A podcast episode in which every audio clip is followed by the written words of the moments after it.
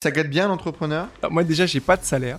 Je me verse des dividendes. C'est le problème du coup en France. Effectivement, si tu es dans un pays offshore, tu pourrais te payer beaucoup plus, je pourrais me payer beaucoup plus. Si tu veux capitaliser en France, c'est à la revente, donc c'est de l'argent différent. Tu es youtubeur donc tu es bientôt youtubeur, vendeur de formation, dropshipper, tu les collectionnes tous.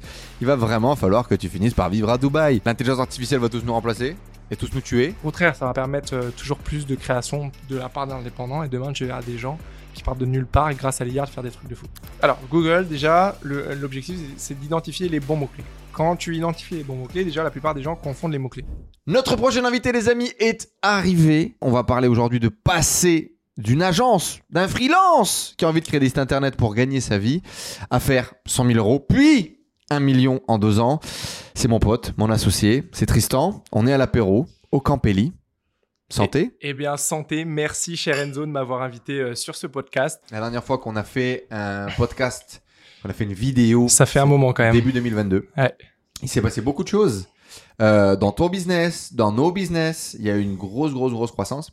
Et ce que j'aimerais vraiment qu'on réussisse à, à- à capter, c'est ce truc de freelancing, de créer une agence digitale? La majorité, j'ai l'impression, des gens qui veulent monter un business en ligne pensent à ça. Et beaucoup de gens se lancent. Et beaucoup de gens se pètent la gueule. Et donc, qu'est-ce qui fait que toi, tu arrives à tirer ton épingle du jeu en freelance de création de site à une agence avec euh, 15, 20 collaborateurs aujourd'hui et à monter, construire ta success story, il n'y a qu'un pas finalement. Tu vois, aurais pu à un moment donné te prendre les pieds dans le tapis et te péter la gueule. Aujourd'hui, tu es encore là, tu continues à bâtir. C'est vraiment le thème du podcast. Donc, euh, dis-nous, selon toi, qu'est-ce qui a fait la différence? Alors, euh, faut que je par... faut que je commence par où là Dis-moi, parce que du coup, tu m'as. Euh, faut refaire peut-être un petit historique Des du coup, étapes, sur, ouais. euh, je pense qu'il y a une- effectivement de quoi- J'ai envie de faire Hmm. deux étapes dans ta croissance. La première étape, c'est peut-être la vidéo qu'on fait à Punta Cana en 2021. Mhm. Et la deuxième étape, c'est peut-être début 2022, où justement, il y a encore eu un gap euh, sur cette année-là. Bah, en fait, je pense que déjà la première étape, c'est vraiment de se dire, je passe en mode agence. Euh, on va dire que euh, la première année, j'étais toujours tout seul. Et pourtant, la deuxième année, on est passé. Alors, j'ai pas envie de dire de conneries parce que j'ai vraiment une mauvaise mémoire. 5 Mais voilà, de 1 à 5 et après de 5 à 15. Donc, euh, sur la troisième année. Donc, forcément, il y a une én- extrême progression et une croissance forte, mais cette croissance, elle a été voulue. C'est-à-dire que la première étape, c'est déjà de vouloir la croissance. Ouais. Parce que euh, tout le monde ne veut pas forcément la croissance et euh, tout le monde n'est pas prêt à payer le prix de la croissance. Donc, en fait, euh, c'est aussi une décision. Et je pense que c'est ce qui fait la différence avec maintenant euh, cette, euh, cette expérience et le recul que j'ai maintenant de ces trois années je pense que ce qui fait la croissance, c'est déjà de commencer à vouloir la croissance. Alors vas-y, que... arrêtons-nous là-dessus. Vas-y. Quel type d'entrepreneur ne pourrait pas vouloir la croissance? Qu'est-ce que tu entends par vouloir la croissance? Ben, en fait, des- euh, vouloir la croissance, c'est déjà faire des choix. C'est faire des choix au niveau de la vision, faire des choix au niveau des actions que tu mets en place euh, tous les jours et, euh, et surtout, effectivement, des actions que tu mets en place d'un point de vue Au financier. niveau de la REM aussi. Au niveau de la rémunération, au niveau du cash flow, au niveau de, de- des investissements, ça n'a rien à voir. Donc, euh, quand tu es dans une optique de croissance, tu penses plus à comment euh, je vais payer mon bois ou quel chiffre je vais faire cette année. Tu dis, mais plutôt, où est-ce que ma boîte va être dans 5 ans? Et ça, ça va être, ça, ça fait un changement parce que du coup, tu ne mets pas en place les mêmes actions euh, tous les jours. Donc vision long terme. Exactement. C'est-à-dire que t'as forcément tes canaux d'acquisition vont être différents. Ton, ta méthodologie d'acquisition clientèle va être différente. Ta gestion des projets va être différente.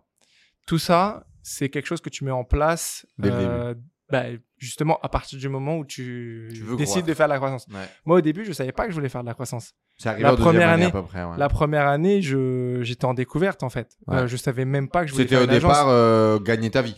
c'était déjà le premier objectif, c'était de gagner ma vie. C'était euh, de. Alors après, bon, euh, il y avait plusieurs op- possibilités pour gagner ma vie. Euh, c'est, j'étais pas obligé de faire du freelancing ou une agence. J'avais plusieurs options qui s'offraient à moi. Euh, j'ai pris du plaisir à servir les gens au final avec une agence et après j'ai pris du plaisir à recruter et développer une équipe. Euh, et quand j'ai su que je voulais faire de la croissance, c'est là où j'ai mis mes billes dans la croissance. Mais en réalité, avec le recul, si j'avais voulu faire de la croissance, je me rends compte et que j'avais cette mentalité que j'ai aujourd'hui, j'aurais pu aller beaucoup plus vite. Après, je suis pas là pour faire des SI, etc. Mais c'est juste que pour dire que, en fait, qu'est-ce qui est fait que j'ai pu grossir, c'est déjà la volonté de faire de la croissance. Pourquoi? Parce que En réalité, la première année, je me suis versé un salaire beaucoup plus élevé que la troisième année. Exactement. Alors que euh, T'as gagné moins. j'ai gagné moins sur le papier. Ouais. Enfin, En rêve en, brut. en rime brut. Parce Ouais. qu'en réalité, c'est là-dessus où tu vois, ta valorisation de l'entreprise est beaucoup plus élevée et tu gagnes du coup beaucoup plus techniquement euh, euh, bah, euh, lors de Ton l'opération. patrimoine Lors net d'une est plus opération de patrimoine, Mm. exactement. Ouais. Du coup, euh, Pour qu'on puisse comparer, si j'ai pas envie de croître, ça fait quoi? C'est-à-dire quel type de profil ne pourrait pas avoir envie de grossir?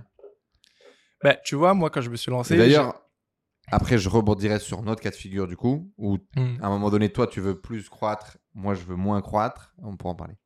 Ben, du coup, c'est effectivement moi la première année, voilà, je voyageais, euh, j'avais pas spécialement envie euh, de travailler beaucoup. Euh, Déjà, je travaillais pas mal, je travaillais plus que mon ancien job. Déjà, faire du 45 heures, euh, c'était déjà plus élevé que mon ancien job. Mon ancien job, on faisait du 35, euh, 35-40 euh, classique. Ouais. Du coup, forcément, euh, euh, voilà, 45, c'était déjà bien. La première année, j'avais pas spécialement envie de travailler plus. Et au final, la croissance, bah, tu te retrouves à travailler 60, euh, voire plus, euh, quand, tu, quand tu fais la croissance, parce que tu as des nouvelles tâches qui se rajoutent et tu as toujours les anciennes tâches euh, qui sont là. toujours là. Donc, en fait, euh, c'est pour ça que quand je dis vouloir la croissance, c'est vraiment la vouloir, parce que c'est tu payes le prix financier, tu payes le prix horaire et tu payes aussi le prix lifestyle. Donc, grosso Euh, modo, tu te rémunères moins. Tu te rémunères moins, tu travailles plus. Tu dépenses plus d'argent, donc tu vois les comptes se vider parce que tu recrutes des gens, parce que tu fais des investissements, parce que etc. Tu travailles plus. Tu voyages moins parce que bah, tu essaies de développer les équipes et donc tu es là pour manager physiquement à Paris, etc. Et donc effectivement, euh, ça a l'air d'être la- la- le bagne, la prison, ton truc. Ben, en fait, moi, tu vois, c'est c'est toujours pareil. C'est quelle est ta définition de la liberté Euh, Ou qu'est-ce que tu as envie de faire dans ta vie? Est-ce que, euh, est-ce que la liberté, c'est vraiment de faire un coup et, entre guillemets, après de pouvoir voyager? Ou est-ce que la liberté, c'est de monter quelque chose d'assez solide pour justement euh, ne plus se poser de questions sur l'avenir? Moi, euh, comme tu l'as compris, si j'ai choisi de faire la croissance, c'est aussi pour la deuxième raison. Alors, je pense que la motivation principale, elle vient pas vraiment d'un point de vue financier.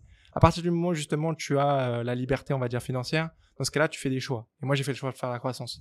Il y en a qui font des levées de fonds, qui se rémunèrent sur euh, sur des levées de fonds, etc. Moi, je voulais pas que euh, l'aspect financier soit un fardeau. Donc, euh, on est bootstrap, on est rentable, et après, on décide ou non de faire de la croissance. Euh, donc aujourd'hui, je suis dans une phase de croissance. C'est un challenge intellectuel. C'est pas facile tous les jours, mais effectivement, j'aime cette étape de croissance.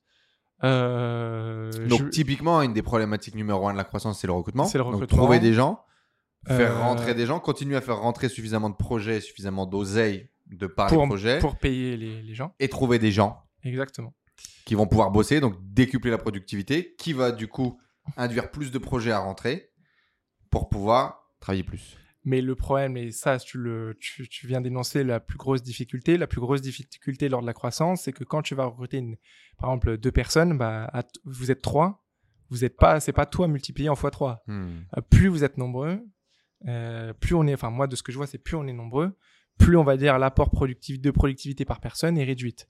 Il y a des choses qui sont mises en place pour essayer de compenser ça, mais en réalité, plus tu vas recruter, euh, plus tu vas perdre en productivité si tu regardes productivité par projet. Donc, tu n'as pas 10 milliards de solutions. C'est soit, alors on- là, je rentre un peu en détail, peut-être que il faut peut-être dézoomer euh, sur euh, à un moment, mais quand tu vas recruter plusieurs types de, de- de personnes, tu vas avoir une productivité réduite par projet. Donc, tu as deux solutions. C'est soit tu vends plus cher, d'accord, pour pouvoir, parce que au tarif où tu étais avant, ça ne permet pas d'assumer. Hmm. ça ne permet pas d'assumer euh, l'équipe que tu as actuellement. Ouais. Soit la deuxième option, c'est de trouver des solutions soit technologiques, soit par process euh, pour euh, rattraper. la, la productivité. Hmm. Donc nous, on fait les. Enfin, moi, j'ai mis en place bien sûr les deux solutions. Bon, après, on- là, on va rentrer en détail, mais on a développé par exemple des extensions. On a tra- travaillé sur des sur des pré-productions qui nous permettent d'accélérer le développement.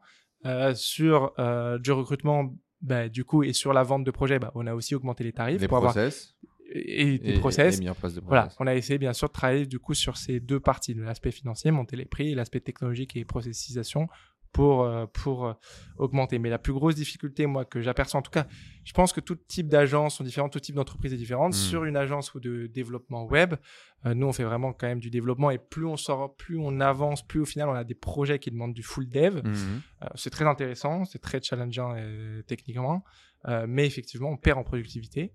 on perd du coup au tarif.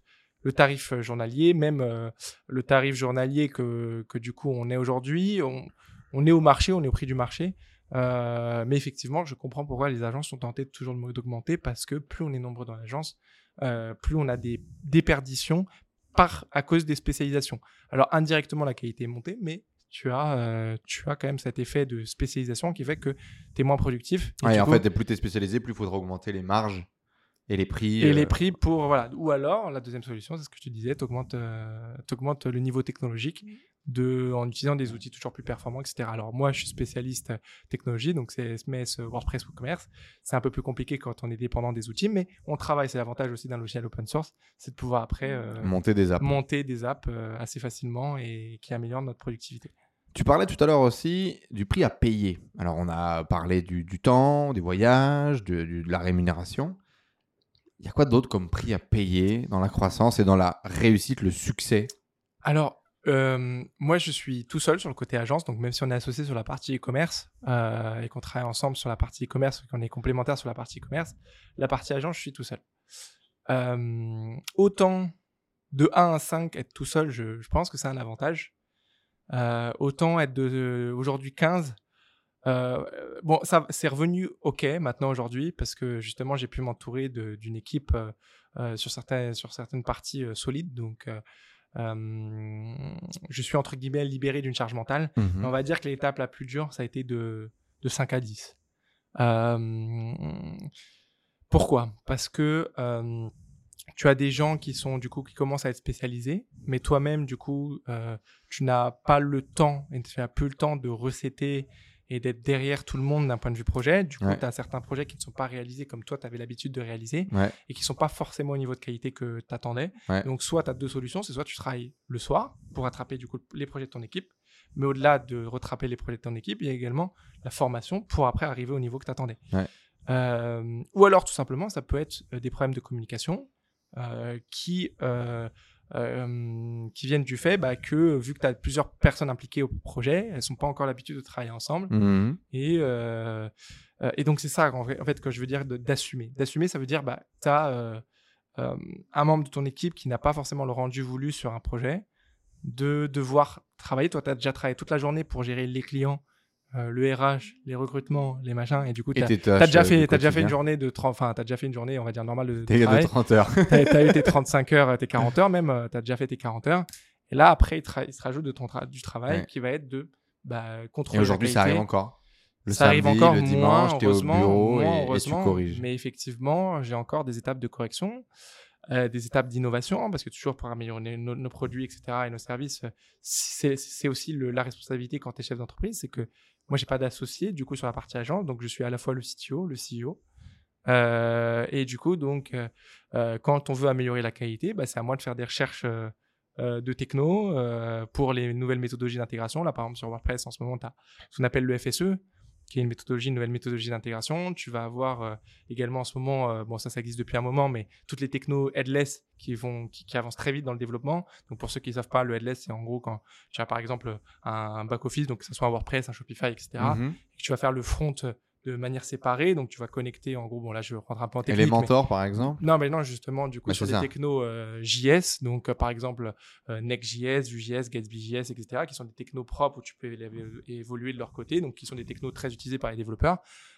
et nous, en tant qu'agence WordPress, ben, on fait du back sur WordPress qui permet de la simplifier énormément euh, la, gestion, utilisateur. Les utilisateurs, surtout sur les boutiques e-commerce, et d'avoir quand même les performances de nouvelles technologies comme euh, du, JS. Et donc, il a fallu monter en compétence. Bah, il faut monter en compétence. C'est-à-dire que moi, à la base, c'est pas. Voilà, moi, je suis pas un dev, hein, j'ai fait une école de commerce, donc euh, euh faut monter en compétence. Tu étais déjà monté. Je suis tech, je suis tech, je suis tech, je suis un tech. Effectivement, dans mon ancien métier, j'étais aussi un tech. Donc, forcément. Enfin, tu partais pas de zéro, mais en gros, tu maîtrisais WordPress, PHP et développement. Là, il a fallu devenir expert JS, quoi. Par, par, exemple, alors, je suis toujours pas expert JS, hein. j'ai juste besoin de comprendre le minimum pour après pouvoir piloter des devs. Hmm. C'est juste ça. Mais effectivement, il faut que je comprenne tous les enjeux techniques. T'as des techs meilleurs que toi aujourd'hui? Ah bah oui, heureusement. Quand même. Sinon. Euh, c'est une vraie règle, ça, du coup, où on dit euh, faut recruter des gens qui sont meilleurs que toi? Ah oui, oui. sinon, ça, ça, aurait pas été possible, euh, ma croissance. Heureusement que j'ai des gens meilleurs que moi maintenant sur la partie design, j'ai des gens meilleurs que moi maintenant sur la partie tech. le seul le seul truc et j'aimerais bien c'est la prochaine étape je pense c'est que je reste encore le meilleur sur euh, sur cette vision 360 et euh, euh, sur l'assemblage de tous les éléments, on va dire. Ouais. Donc un travail de, de de produit euh, qui est plus, je dirais pas la gestion de projet, mais qui est plus euh, la vision d'ensemble d'un produit technologique. Parce que on a des projets qui sont pas juste de créer un, site vitrine, on en parlait tout à l'heure. Ouais, il y a de- une dimension voilà, tech. dimension tech vraiment. Là, plus on grossit Puis ta force à toi pour le coup, c'est dimension tech et marketing. et marketing, voilà. Et marketing, c'est, bah, c'est, enfin, on a des projets là, c'est ce que j'ai on board. J'ai de plus en plus de clients euh, qui ont des gros sites e-commerce, euh, qui ont des enjeux de sites de formation avec des devs sur mesure. Euh, c'est là-dessus où on se fait de plus en plus solliciter. On a de plus en plus d'appels d'offres sur sur des parties très tech euh, qui sont très liées à WordPress. Bien sûr, moi, je suis que du WordPress WooCommerce, mais par exemple, c'est des entreprises qui ont choisi le choix de l'open source, qui ont raison d'ailleurs de partir là-dessus, mais euh, de partir sur des gros sites. donc, par exemple, là, on a abordé un gros client en Suisse sur une niche de musique.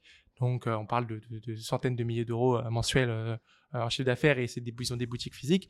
Bah, parce que euh, du coup, donc, on a des enjeux de développement euh, sur, sur, sur de, de, de haute performance. Ouais. Et, Et donc, développement et maintenance. euh, et maintenance, euh, etc., etc. et un- une Donc, minute offline coûte Et X, donc- euh, X et voilà, exactement. Donc, Mhm. en fait, par exemple, là, on a travaillé sur des enjeux de server-side euh, avec Google Ads. Euh, on a, euh, du coup, bah, bien sûr que moi, j'ai besoin, de- c'est c'est- c'est moi, par exemple, qui, en amont, euh, me suis tapé tous les tutoriels de Google Ads et qui, qui, euh, qui euh, en server-side. Donc, euh, euh, techniquement, aujourd'hui, c'est pas moi qui suis en mesure de faire le PHP pour développer le plugin server-side, mais c'est moi qui maîtrise du coup tout GTM et qui a la vision sur, sur Google Ads. Bon, là, on est rentré un peu en technique. Ouais, mais en gros, les gens ont compris quoi. Voilà, l'idée c'était de comprendre que bah, je suis encore T'es à très tous les rôles. et effectivement je suis encore très CTO Hmm. malgré ce qu'on pourrait penser. Voilà. Il y a un autre prix à payer. Ouais. Enfin, dans tous les cas, CTO, euh, soyez-en sûrs. Parce que pour le coup, moi, je lui laisse ce rôle-là et puis très très fort. Et puis je m'occupe vraiment de rien euh, sur cette partie-là pour être sûr, sûr, sûr qu'il la remplisse. Mais euh, il y a un autre prix à payer aussi. Aujourd'hui, tu as un super bureau debout, hyper feng shui, tu as ton petit tapis de marche dans ton bureau, machin. Mais c'est pas que euh, pour l'affaire euh, Silicon Valley. Non. Il y a aussi une réalité. Là, on est sur une table haute, c'est aussi une réalité. Mhm. Euh, quand on part en voyage, machin, tu, tu, tu viens pas me voir à l'autre bout du monde aussi rapidement et aussi facilement qu'on pourrait le faire ou qu'on aurait aimé le faire, qu'on l'aurait imaginé peut-être même aussi. Parce qu'il y a un autre prix à payer, ça a été du coup euh, un peu le stress, le travail, et tu t'es un peu niqué. Alors c'est pas lié à ça de base, mais je me suis blessé de base donc euh, sur un accident euh, assez basique. Donc j'ai une hernie discale hein, pour les gens euh, qui savent. C'est en gros quand on disque qui sort et qui touche le nerf. Ça arrive à beaucoup de gens. Euh, sauf que la problématique, c'est juste que euh, effectivement, quand tu travailles du coup autant, bah ça te nique encore plus et tu peux pas guérir. Donc tu as deux solutions. C'est soit tu vas à l'hôpital et tu te fais opérer. Donc dans ce cas-là, tu es un mois et demi minimum à, à, à l'IT. Euh, ce que a d'ailleurs j'ai un de mes salariés qui a fait cette opération. Euh, donc il connaît bien, et etc. Et effectivement, bah, tu faut arrêter le travail pendant un mois et demi. Quand tu es en pleine croissance, donc en fait, tu as deux solutions. C'est tu peux très bien partir, hein, euh, potentiellement, techniquement parlant, je, je peux être libre. Mais ce choix justement de la croissance fait que, bah non, un mois et demi, mon agence, elle peut pas, elle me demande, de- je peux pas partir pendant un mois et demi. Je pourrais si on faisait pas de la croissance, mais en croissance, c'est pas possible. Mhm. Si j'avais fait le choix de rester, de stabiliser mon activité, oui, j'aurais pu partir à l'IT un mois et demi. Mais quand tu décides de faire de la croissance, tu vas pas partir un mois et demi à l'IT. Euh, la deuxième solution, bah, c'est celle que j'ai choisie. C'est en plus de travailler dur, en plus d'avoir la pression, c'est de faire une rééducation permanente. Euh, donc avec tapis de marge. Donc oui, c'est physique. Euh, j'ai des tensions en fin de journée. C'est aussi le prix à payer le soir euh, quand je rentre chez moi. quoi. Voilà. Donc en tout cas, c'est potentiellement des problèmes de santé, potentiellement de la pression, potentiellement du stress. Apprendre aussi à manager euh, tout ça. Euh, un peu au détriment de ta vie perso. Est-ce que tu dirais qu'aujourd'hui, ta vie perso, elle passe un peu au plan secondaire par rapport à ta vie pro? C'est certain. Là où je vois que ça a un impact, c'est sur, sur avec ma famille. C'est sûr que je suis beaucoup plus distant avec eux que, que que que avant. Après, j'ai toujours été un peu distant. C'est toujours euh, mes mes parents m'ont éduqué à être assez indépendant et donc euh, j'ai toujours eu cette indépendance que j'ai depuis le début. On est quand même proche avec mes parents, hein, mais on est proche. Mais euh, c'est vrai que euh, on est on est quand même une certaine distance. Après, bon, ils ils habitent plus à Paris Mhm. mes parents, donc, euh, donc aussi, euh, ça, ça crée une distance naturelle, on va dire. Mhm. Euh, mais oui, je dirais surtout sur la point de vue famille, d'un point de vue ami, j'ai quand même un petit cocon qui fait que je les vois tant, enfin, je les vois assez, euh, de- on va dire assez. Ouais, pour, tu sors quoi Une fois, voilà. deux fois par semaine quand même? Non, non, non, je sors beaucoup moins. Mais en fait, c'est ça. À partir du moment où j'ai fait de la croissance, c'est-à-dire que quand j'étais entrepreneur, je sortais effectivement une fois par semaine à peu près. Euh, maintenant, non, je sors une fois, je dirais une fois toutes les trois semaines. Donc, non, non, je sors beaucoup moins. Après, ça dépend qu'est-ce que tu appelles sortir? Est-ce que, euh, est-ce qu'aller voir nos amis de Flomodia à côté, ça compte ou pas? Est-ce que c'est une sortie? Non, Je moi, sais compte pas. pas. Je compte pas. Mais euh, effectivement, donc, si on compte Si tu rentres bourré, ça compte. non, non, euh, tout ce qui est lié, si on compte pas effectivement lié au business, dans ce cas-là, effectivement, c'est une fois toutes les trois semaines. euh, Ouais. Et donc, tu as clairement ton- ta vie pro qui au Mhm. centre, quoi. Euh, ouais, ouais, exactement, ouais, c'est ça. Après, euh, vie perso, je suis toujours avec euh, donc euh, la même copine là maintenant depuis euh, Quelques années. quasiment, ouais, Ouais. quasiment 4 ans. Euh, à fêter nos 4 ans là, euh, bientôt en novembre. Ouais. Euh, Tu voilà. connais la date, ça va Ouais, ça va. En fait, il y a deux dates, c'est pour ça, je sais pas à partir de quand tu comptes. Donc, Mais ça, je leur ai dit d'arrêter de compliquer les trucs, euh, de dates, de trucs, machin. Il y a un seul anniversaire, euh, simplifier un peu le novembre, process. quoi. Tiens, avant de, de parler d'oseille, euh, toi, t'es en mode vive la France. Euh, t'as monté une chaîne YouTube, on en parlera un petit peu après. T'as mis une vignette avec des drapeaux français partout, etc. Euh, t'es plus patriotique, patriotique que, que le RN euh, bientôt là. Mais, euh, mais du coup, t'es en mode tous les gens qui disent Hmm. que l'expatriation pour gagner de l'argent, euh, c'est des clochards et que on peut monter une boîte en France, s'enrichir en France et entreprendre en France. Alors ça, j'en suis persuadé. Alors pas du tout. Alors oui, je suis patriote, mais c'est pas lié au fait que je suis patriote que je suis resté en France parce que j'aime bien la vie parisienne. Euh, pour moi, vraiment, je pense que même que la plupart des gens et qu'effectivement, quand- en tout cas sur le marché français, hein, je parle. Euh, on va dire ce qui est, mais euh, ceux qui partent et qui effectivement sont forcés parce qu'il y a beaucoup de gens dans l'infoproduit, etc. Ils sont quand même très proches de scam. Euh, il faut dire ce qui est. Euh, Il a dit les termes. Il, il faut, enfin, voilà. C'est pour TikTok. Moi, il n'y a pas de problème. hein. Effectivement, il y, a- il y en a qui ont gagné leur premier million en faisant du no-ship. Euh, bon, c'est pas, euh, voilà, moi, c'est pas là-dessus où. Après, chacun, effectivement, moi, j'ai pas de jugement, de valeur là, par rapport à ça. Euh, mais en tout cas, ceux qui ont des vraies boîtes, entre guillemets, tu peux très bien avoir une vraie boîte euh, à l'étranger. Euh, en France, le fait de structurer, etc., fait que bah, tu vas pouvoir le revendre en tout cas plus facilement que si tu es un entrepreneur français, moi je sais pas, à Dubaï ou, ou en Estonie par exemple, parce que c'est les deux, euh, ou à Malte, non, c'est peut-être plus Malte, je sais pas quels sont les spots aujourd'hui. les plus. Camille, ça reste euh, Non, mais effectivement. euh, c'est pour ça, en fait. Encore une fois, ça dépend. sûr. Mais on va pas se men- mentir, il y a quand même des gens qui sont quand même très connus et qu'on voit un peu partout, qui sont quand même euh, très proches, si on peut pas dire que c'est du des scam. Voilà. D'idées non. Balance. Donc, Bon, il y en a Euh, beaucoup qui partent pour pas payer la TVA parce qu'ils pensent que c'est pas territorial, mais ils savent pas encore. ça, c'est encore un autre sujet. Mais euh, ce que je veux dire, c'est que l'argent, effectivement, euh, en France, tu le récupères au moment de l'exit. Donc, avec un système de holding, Ça, etc., pour toi, c'est une réalité. c'est une réalité. Il faut comprendre qu'en fait, en tant qu'entrepreneur, tu t'enrichiras en différé. perso quand tu, Tu- vends. tu- En France, effectivement, si tu as, si tu veux un lifestyle, c'est sûr.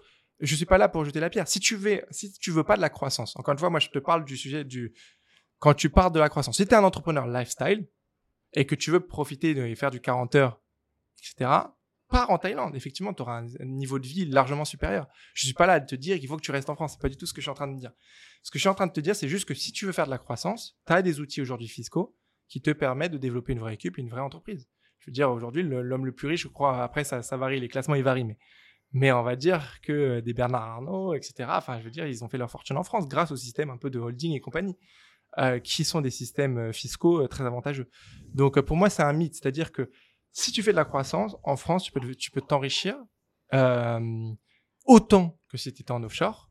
Sauf bien sûr si tu fais du scam. Si tu fais du scam, c'est la différence. C'est c'est là-dessus où Le effectivement, scam bah, n'est pas France, une solution, les amis. Euh, en France, euh, effectivement, tu te feras choper. Euh, si t'es à Dubaï, non. Euh, Il y en a effectivement qui font du scam, il y en a qui volent des sites, il y en a euh, qui, euh, Il y en a qui nous copient. euh, il y en a qui nous copient, il y en a y en a qui, qui nous copient et qui disent aux gens faites du scam. il y en a qui font de l'infoproduit, il y en a qui font du chargeback. Euh, donc, euh, comment on appelle ça? Ouais, Les gens ouais, qui ouais, prennent des de- stripes et qui font du charge. euh, Et qui recharge. Nous, on aurait, enfin, euh, Enzo, désolé, on aurait pu faire euh, plusieurs fois des millions nets en faisant Bah, ça. avec le nombre Mais- de clients qu'on voilà. a par Stripe, effectivement. Mais Euh, si on non, reprenait mais- juste 50 centimes à chacun de nos Voilà. clients.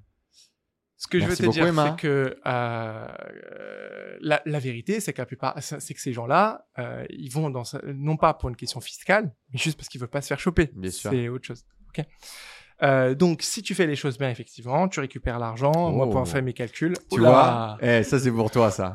ça c'est pour toi parce que il a mis T'avais du demandé blanc. du vin rouge. Ben oui, ça veut dire que le chef il t'a écouté. Mm.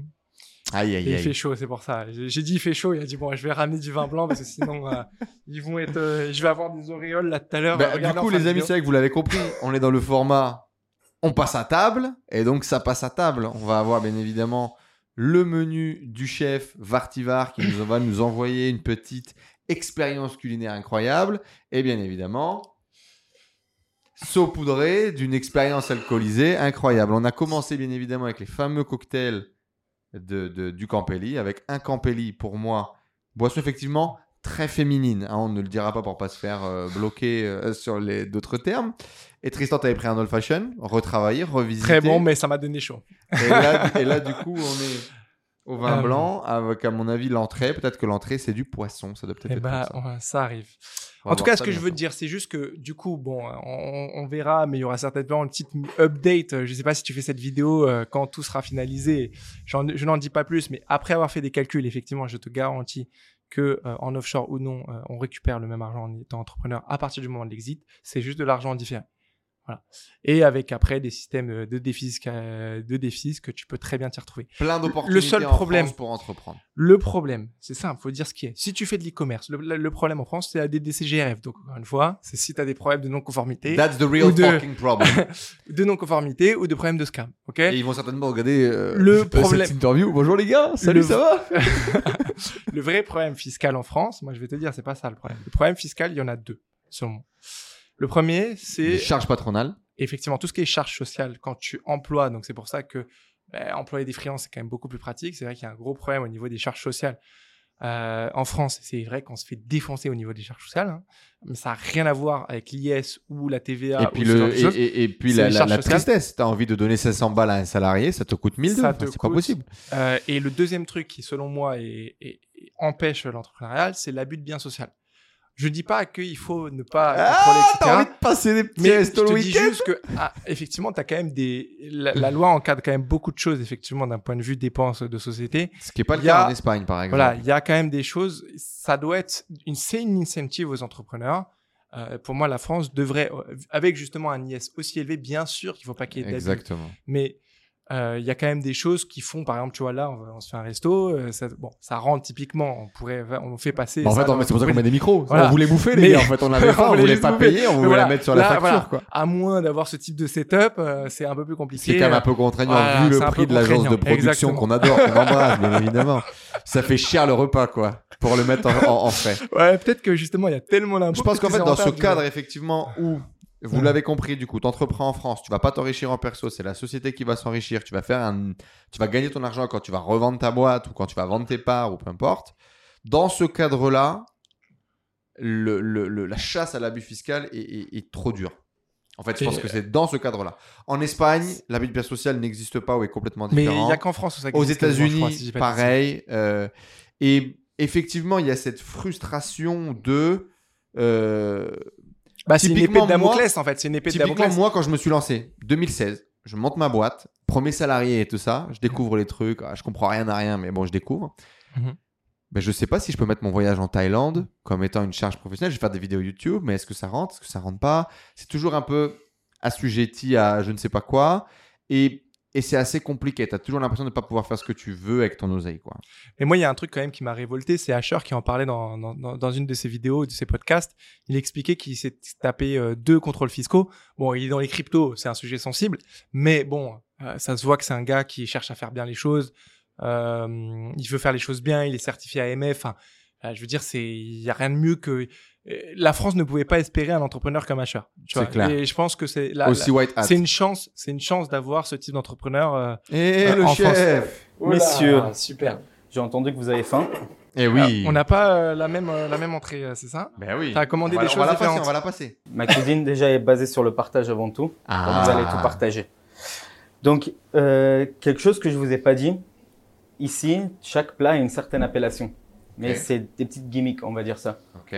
Donc ici, vous allez retrouver le chouf, l'heure d'Orient. Parce que ça, c'est vraiment un retour vers l'enfance la plus profonde que vous pouvez trouver dans mes souvenirs. Avec le chou-fleur et le tahini. Le tahini qui est une pâte de sésame que puis d'essayer de retravailler en quatre textures différentes. On va la trouver la sésame torréfiée, on va la retrouver façon pesto coriandre, avec le tahini, du tahini complet. Donc vraiment ces saveurs qui vont se ping-ponger. Le chou-fleur en deux façons également, donc accru et également cuit et confit. Et le tuile de sumac qui est une épice légèrement acidulée. Et juste ici, on va faire une petite dédicace au patron et créateur de ce restaurant, un des deux bien sûr, Jojo. Donc ça s'appelle le poulpe de Jojo. Je me suis inspiré de ses racines et bien sûr je suis venu rajouter les miennes. On va retrouver tout au fond du poivron confit avec sur le dessus du poulpe qui a été tout simplement cuit. Vous allez voir une tendresse inégalable, ça va être juste parfait. Ensuite, une émulsion de parmesan sur le dessus qui va apporter une légèreté à l'assiette. Une tuile d'ail qui est en format de plume. Et on va finir avec des zestes de citron et du persil frisé. Bah, ça me paraît vraiment De euh, haut au en top, bas. hein. Et on tape. Du haut en bas et on tape. Merci beaucoup, chef. C'est une belle histoire. Eh ben, on va, on va va taper y à aller, moi, hein. à toi l'honneur. Ou alors tu me poses une question comme ça, je parle pendant que tu manges et après tu pourras toi euh, filer une anecdote Mais pendant que quel, mais quel gestionnaire de podcast, je. ce Tristan. Je sais pas. ouais, bah, Euh, on en était du euh, coup sur la France, le fait que ça soit bien d'entreprendre en France, qu'il y ait plein d'opportunités. L'exit, on en était où? Ben, j'allais te dire je peux- de contrôles fiscaux et j'allais te parler de Ah, l'histoire de Asher, coup, ouais, bon qui expliquait, crypto, qui a ouais. expliqué effectivement qu'il s'était euh, qu'il s'était pris deux contrôles fiscaux, un qui s'était bien passé et un où il, il expliquait lui-même, hein, c'est son expression, que euh, le contrôleur était venu casser de l'entrepreneur. Et donc quand t'as ça, enfin quand t'as cette mentalité, euh, effectivement tu te dis mais on se tire, on se met des bâtons dans les roues quoi. Et ça, euh, clairement, c'est c'est vrai que c'est c'est ce qui me dérange en en France, en tout cas dans l'entrepreneuriat. C'est pas les impôts, c'est pas la TVA, c'est pas tout ça. Ce qui me dérange, c'est vraiment cette mentalité qui fait que ben on n'incentive pas assez les entrepreneurs en fait. Raconte-nous Euh, ton contrôle des. Bon, c'est- non, ça a été, ils étaient très très gentils les les, contrô- euh, les contrôleurs. Non non, mais juste de la mise en conformité, euh, c'est assez classique. Rien Donc de là, te- spécial. Il t'envoie juste- un email, il te demande de. C'est une lettre, c'est une lettre euh, recommandée, euh, mise en conformité. euh. Après, moi, j'avais cherché à faire les choses bien dès le début, hein, donc j'avais pas grand-chose à changer. hein. Euh, non, c'est surtout d'autres clients qui eux étaient un peu plus. effectivement, j'ai eu d'autres histoires de clients effectivement qui ont cassé un peu plus les pieds à, à des clients. Ouais. Non, moi, ce qui me révolte, c'est par exemple, je vais donner un autre cas. J'ai dans mes clients des entrepreneuses euh, qui font, qui travaillent sur le, le syndrome de l'intestin irritable et qui vendent des compléments alimentaires, de l'alimentation sur sur ce sur un type de maladie, tu vois. Et euh, donc niche santé. Et en fait, elles se prennent un contrôle parce qu'elles peuvent pas associer des produits, des articles de blog. Enfin, il y a des règles comme ça d'un point de vue qui, qui cassent un peu ton SEO et qui empêchent les stratégies de base d'un point de vue SEO. Ouais. Et euh, bah, qu'est-ce qui se passe? Bah, Tu as un entrepreneur qui fait la même chose en Suisse, il leur nique leur business parce qu'il sont, il n'est pas assujetti euh, aux mêmes euh, règles. Donc c'est complètement stupide. Euh, moi, c'est ça qui me dérange. C'est non, mais c'est typiquement français en plus. J'ai quand Bah même oui. l'impression que tu as quand même ce règle, tu as, plus de règles en France et justement c'est pour ça que tu as plein d'entreprises qui se font niquer en France. C'est parce que euh, tu vas avoir des règles qui sont en plus des règles européennes françaises qui du coup n'ont pas les mêmes règles et du coup tu as quand même des entreprises qui sont pas en France qui peuvent vendre en France liées aux accords européens. Mais du coup, des entreprises françaises qui, elles, sont assujetties aux France niquer. ne peuvent pas, elles, vendre en France. C'était typiquement le problème sur Amazon, où tu avais des Chinois qui vendaient euh, euh, sans rien payer à personne euh, et, et qui défonçaient le marché euh, Amazon, euh, Amazon France, là où des entrepreneurs euh, se venaient, euh, se, se, se- étaient en train de se faire voler leur marché sous leurs yeux sans vraiment pouvoir faire quelque chose, quoi, tu vois. Hmm.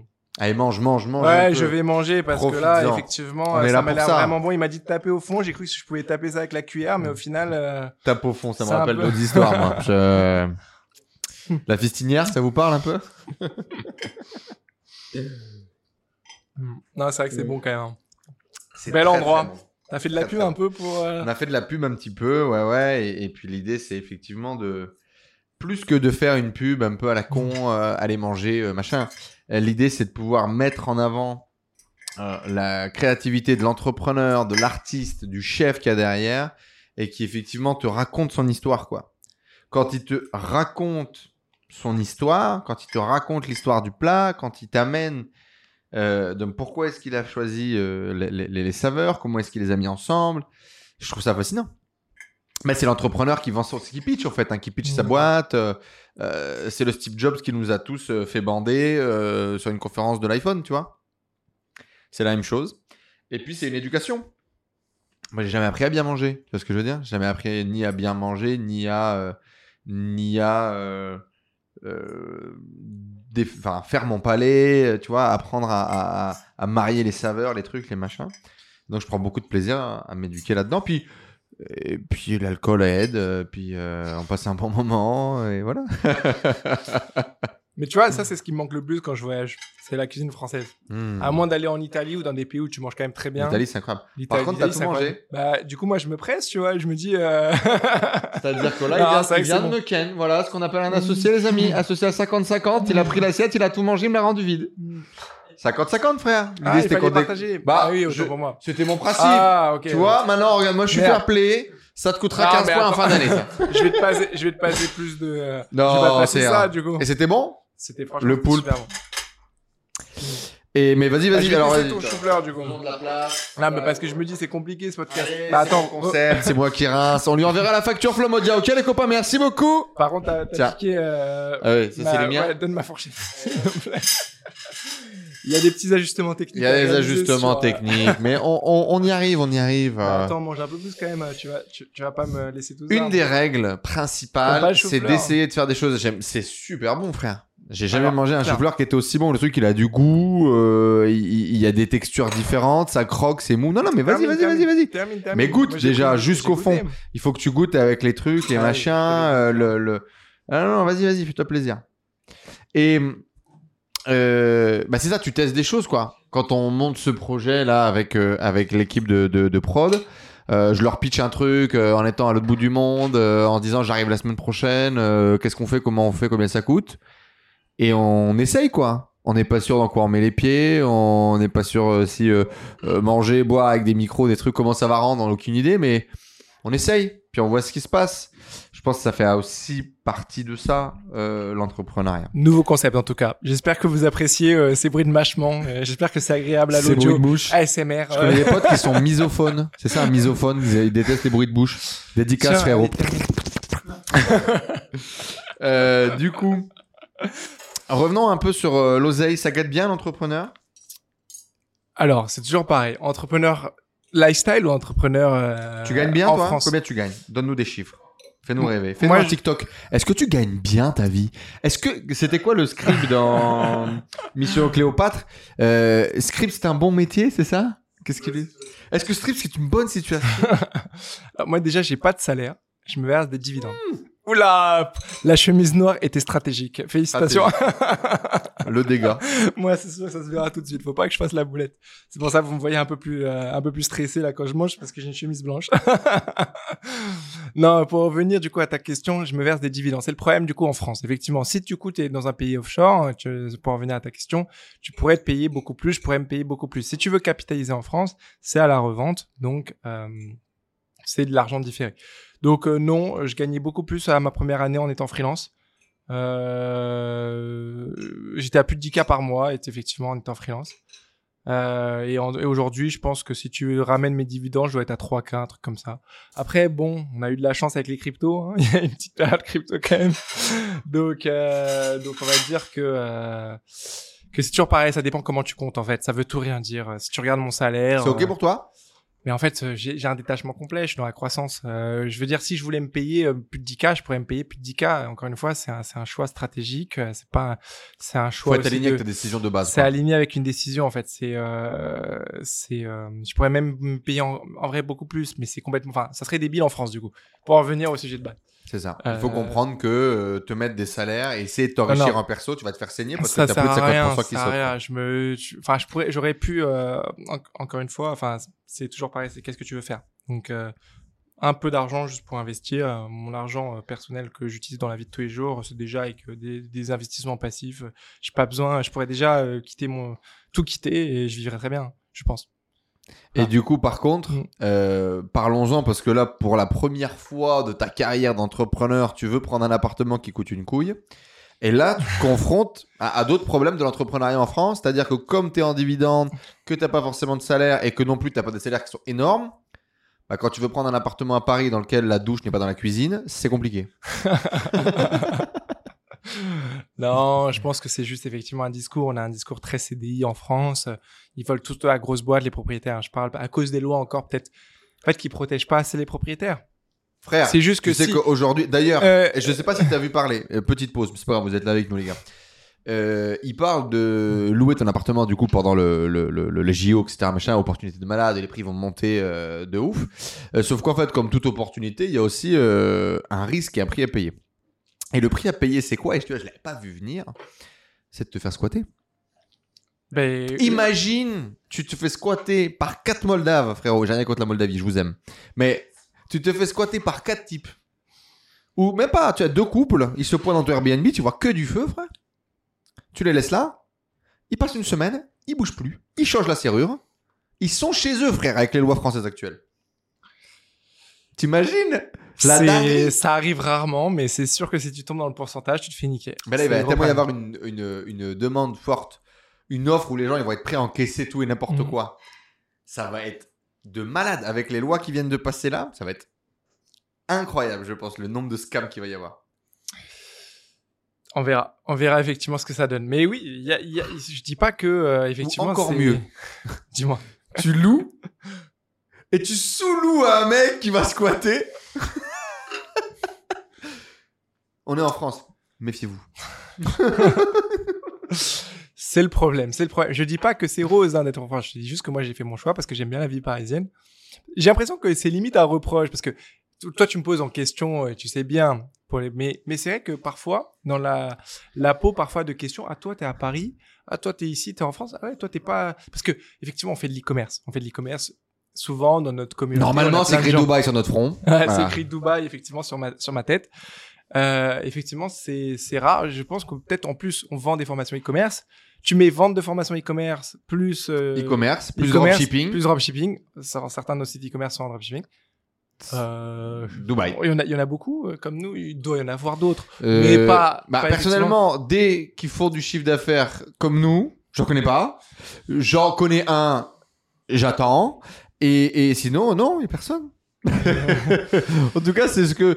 Si vous connaissez quelqu'un qui fait plus de 5 millions d'euros de chiffre d'affaires par an en faisant du dropshipping, en le faisant correctement sans scammer tout le monde, euh, depuis plusieurs années, envoyez-nous un message. ça du et un seul contrôle des essais GRF parce que Voilà. tout s'est bien passé. Ah. Exactement. Euh, D'ailleurs, le dropshipping, parlons-en. Hmm. Euh, t'es à Paris, il y a un peu ce truc d'image, il y a un peu ce truc de, de se faire mousser en soirée, de c'est quand même sexy quand on monte une start-up dans l'IA, tout ça. Toi, t'arrives avec tes deux grosses bottes euh, et, en parallèle de mon agence, je fais euh, 3 millions en dropshipping. C'est pas sexy. Qu'est-ce qui fait que tu as voulu te développer là-dedans, continuer à te développer là-dedans et, et que même parfois au détour de conversation, tu me dis si ça continue à marcher, on continuera à le faire?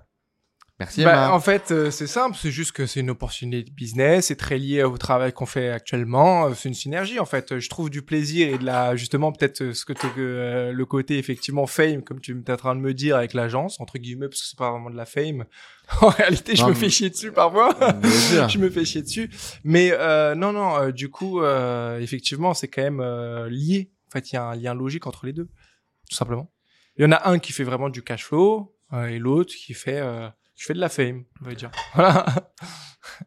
Et tout le monde dit que le dropshipping est mort. C'est encore euh, c'est un des trucs les plus rentables que- qui existent. Hein. Qu'est-ce que t'as trouvé toi dans le dropshipping et, et- parce qu'en plus t'es arrivé arrivé en 2019. T'es un jeune pouce quasiment euh, du dropshipping là où tout le monde avait déjà arrêté, tout le monde était déjà mort. Bon, t'en as qui se sont ressuscités pendant le Covid, qu'on fait 2-3 scams et machin. Mais mis à part ça, euh, t'es arrivé tard en fait, quoi. nous, on fait plus vraiment du dropshipping si tu regardes vraiment ce qu'on fait. Bien sûr que je sais qu'on fait pas de dropshipping, c'est moi qui paye les factures de stock. Non, mais Donc je sais, nous on fait du dropshipping avec du stock. Bah c'est plus du dropshipping. Ah bah d'accord. Mais C'est toujours pareil. Comment est-ce que les gens c'est plus vraiment du drop, dropshipping en fait c'est ça Bien le truc c'est que euh, c'est que ça dépend qu'est-ce que tu vois oui mais c'est sûr que dans la vision du dropshipping de la plupart du du, du, euh, du paysan moyen si on prend Exactement, vas-y, euh, lâche-toi. c'est euh, de vendre une montre qui coûte 3 euros et de la vendre euh, 90 balles euh, sur un site en faisant des Facebook ads Eh ben non. on ne vend ni des montres ni des montres à 3 euros Alors, des montres, on vend des montres mais pour des montres enfants on vend des montres Ouais, les enfants montres enfants, on en vend des tonnes, des On vend- palettes. on vend des montres enfants vendre mais des montres tout court, je suis impatient de le faire parce que j'ai des projets là-dessus depuis genre un an et demi.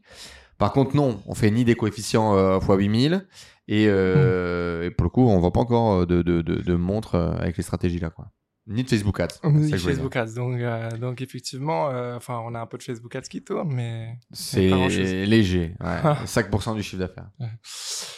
Euh, donc, euh, donc voilà, effectivement, c'est pas vraiment, euh, c'est pas vraiment ça le dropshipping. Le dropshipping, ça reste quand même, enfin, c'est le truc, c'est sûr que, enfin, moi, c'est vrai que je me suis posé pas mal de questions, on en discutait tout à l'heure, euh, Webflow, WordPress, euh, et Webflow, c'est à mode. J'avais moi-même, j'étais très attiré par le design. J'aurais pu monter une agence Webflow, mais c'est sûr qu'avec notre méthodologie, etc., euh, ce qu'on a, ce, qu'on a développé avec, euh, ça peut être que sur WooCommerce, ça peut que être sur WooCommerce. J'aurais jamais, on n'aurait jamais eu autant de cash flow avec notre stratégie sur sur ce, ce truc. Même sur Shopify. c'est impossible. Donc en fait, euh, euh, c'est, enfin, je sais que j'ai fait le bon choix, tu vois. T'es passé de 100 000 euros par mois à 3 millions d'euros par an en... Avec l'e-commerce, mais c'est toujours pareil. T'as 1,5 million l'agence sur l'année dernière et t'as à peu près effectivement 4 millions euh, l'e-commerce. Et cette année, on verra, mais c'est sûr que ça va être les deux bien plus élevés sur les deux. Comment est-ce que tu vois ça? Tu vois ça de quel œil? Est-ce que pour toi c'est genre euh, fou? C'est virtuel. Est-ce que Non, c'est virtuel, c'est virtuel. Parce que j'ai de un, j'ai jamais, j'ai pas profité du lifestyle que cet argent permettait, parce qu'encore une fois, capitalisation et. et Oui, j'ai pas le droit de payer, oui, oui. C'est dur la vie. Non, mais détachement, détachement, parce qu'à partir du moment où tu as la liberté financière, euh, que de toute façon, t'as pas un, je sais pas, un lifestyle euh, qui, qui dépense énormément, euh, tu, tu le vois pas. Alors oui, tu as toujours des beaux restos de temps en temps, de très beaux hôtels qui passent par-ci par-là, mais c'est pas... Comment tu le vois Comment tu le vois C'est cette croissance, cette Mm. croissance rapide. Ça représente quoi pour toi Non, euh, moi, ce qui est vraiment... euh, de toute façon, je me rends compte qu'on reste des bébés. Enfin, je veux dire, ce, ce, ce modèle dropshipping, ça reste quand même pour des bébés entrepreneurs à la base. Nous, on a scalé un truc qui, à la base, pas un truc scalable. C'est-à-dire qu'à la base, dropshipper, c'est pour... euh, c'est quand tu, quand tu veux juste gagner ta liberté financière et t'es pas en train de faire réellement une vraie boîte. Et c'est justement ça le cliché. C'est que nous, on a fait une vraie boîte basée sur, une, sur un truc qui est pas censé être une vraie boîte de base, tu vois. Voilà, c'est ça la différence. Mais au final, euh, ça, juste, ça nous a permis d'éviter des, levées de fonds. Euh, en fait, notre modèle, l'énorme avantage de notre modèle, c'est juste que il est réplicable, qu'il pourrait marcher sur plein d'autres gens. Et que. Parce que dans l'entrepreneuriat, tu as quand même un facteur chance. Tu as un facteur chance que. Tu un facteur chance et tu as un facteur aussi, on va dire, un peu de momentum et de, momentum de temps. Et tu as plein d'entrepreneurs talentueux qui se loupent et qui sont qui étaient à ça de réussir. Euh, nous, en fait, on l'aurait fait un an plus tard, un an plus tôt, ça aurait rien changé. Ça change pas grand chose, ouais. Et on continue de le faire d'ailleurs encore Ouais, aujourd'hui. D'ailleurs, il y a une phrase où, où moi j'ai dit Ouais, euh, l'année prochaine, euh, je vais faire une marque. Et tu m'as dit euh, Si l'année prochaine le dropshipping marche encore, on fera du dropshipping. Point fin de la conversation. Et donc, du coup, pourquoi? Euh, bah parce que c'est toujours pareil en fait. Le truc c'est que t'as en fait quel, est- ton but? Moi mon but c'est de développer une entreprise, une agence. Alors euh, encore une fois c'est il y a je suis sur deux activités. Une, une activité qui est même qui est de l'agence pure je fais du service. Le but c'est d'être la meilleure agence WooCommerce. WordPress aussi. euh, alors on est agence WordPress WooCommerce mais on est très axé WooCommerce donc notre but c'est vraiment d'avoir la meilleure agence WooCommerce. C'est notre goal numéro un. En goal numéro deux la meilleure agence WordPress on peut pas être sur les deux critères à la fois. hein. Il y a vraiment une spécificité quand même, même si WordPress WooCommerce. Il y a des spécificités dans l'e-com, bien sûr. Donc ça, c'est un challenge au quotidien. La partie e-commerce euh, rapporte du cash flow et permet d'avoir une synergie entre les deux. Mais encore une fois, c'est juste un développement d'entreprise. Enfin, je sais, le dropshipping, c'est juste un modèle et c'est pas un, c'est pas une baguette magi- magique. hein. Hmm. Euh, T'es à l'opposé du lifestyle des dropshippers? Ça me va très bien. C'est beau. ça me va très bien. Je prends beaucoup plus de plaisir, effectivement, à avoir une équipe qui se développe sur, sur un modèle. Et puis, aujourd'hui, on est très peu, enfin, c'est toujours pareil, c'est du dropshipping parce qu'on a un agent en Chine et effectivement, il y a toujours des produits qui sont envoyés depuis la Chine, mais on a fait tellement de choses qu'aujourd'hui, c'est très peu euh, proche d'un dropshipper qui se lancerait et qui vendrait des produits depuis AliExpress. Ah bah on a mis C'est- ça a rien de à barrières à l'entrée que oui. Ouais. Pourquoi le dropshipping c'est trop cool? Parce que c'est un modèle où c'est pas toi qui avance le cash flow. Voilà. Bonne réponse, ça fera TikTokable ça Donc, C'est aussi simple que ça en fait, c'est que c'est pas toi qui paye la, la, la, la croissance de ta boîte. Donc tu peux encaisser et grossir en même temps. C'est ça qui est beau. Tu t'es lancé sur YouTube? Tu es YouTuber. Ouais. Donc t'es bientôt YouTuber, vendeur de formation, dropshipper, tu les collectionnes tous. Il va vraiment falloir que tu finisses par vivre à Dubaï. Mais du coup, t'es YouTuber. Mm. Combien ça te coûte par rapport à combien ça te rapporte Et Bah, pourquoi du coup tu je, le fais Je fais un déficit de. C'est combien euh, les gars de Flopodia C'est combien ma facture Dites-moi? entre, c'est ça, en perte. entre entre deux et quatre par mois. Euh, non, je pense que c'est un peu moins parce qu'il y a, y a toi qui est effectivement dedans. Ah bah non, mais euh, du coup, oui, c'est ça, c'est le motif de la facture. Euh, on est entre 4000 et 8000 en fonction de combien on tourne. Euh, non, non, mais alors c'est un. Effectivement, moi je pense que euh, ça c'est un c'est un canal d'acquisition qui peut être intéressant. J'ai déjà eu quelques leads. Je crois pas avoir signé de lead de, de YouTube, mais peut-être que je me trompe. C'est encore trop jeune. Ouais.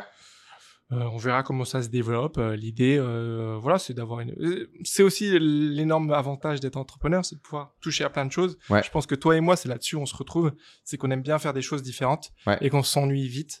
Mais alors que pourtant l'argent est dans l'ennuiement. Là, Euh. Écoute, c'est exactement la conversation que j'avais justement avec euh, bah, l'équipe de prod, avec Flo Modia ce midi, en disant j'ai ce truc boring face à moi. on fait de la pub quand même, les gars. hein. Bah, ça fait trois fois qu'on vous répète. ça fera moins 30, merci. Et du coup, euh, il n'y avait pas de sponsor sur cette vidéo, les gars, ça peut devenir. Je- un- vous connaissez le tarif, euh. c'est 1000 c'est 1200 balles euh, le, le tournage, donc euh, la vérité, je vous offre deux épisodes de podcast. Et du Mm. coup, euh, c'est ce que je leur dis, c'est-à-dire qu'en gros, là, il y a l'opportunité de continuer à aller encore plus loin, et on va faire le million par mois cette année.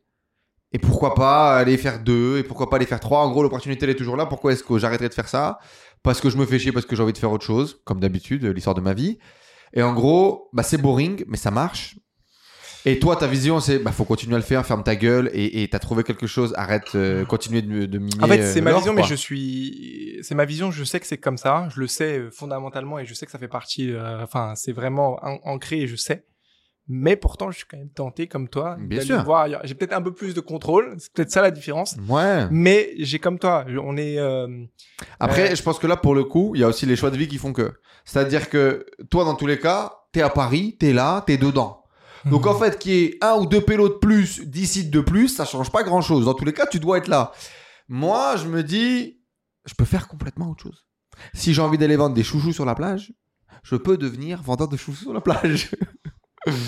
C'est ça qui pousse effectivement mon syndrome de l'imposteur. Puis à 2017, frère, que je fais de l'e-dropshipping.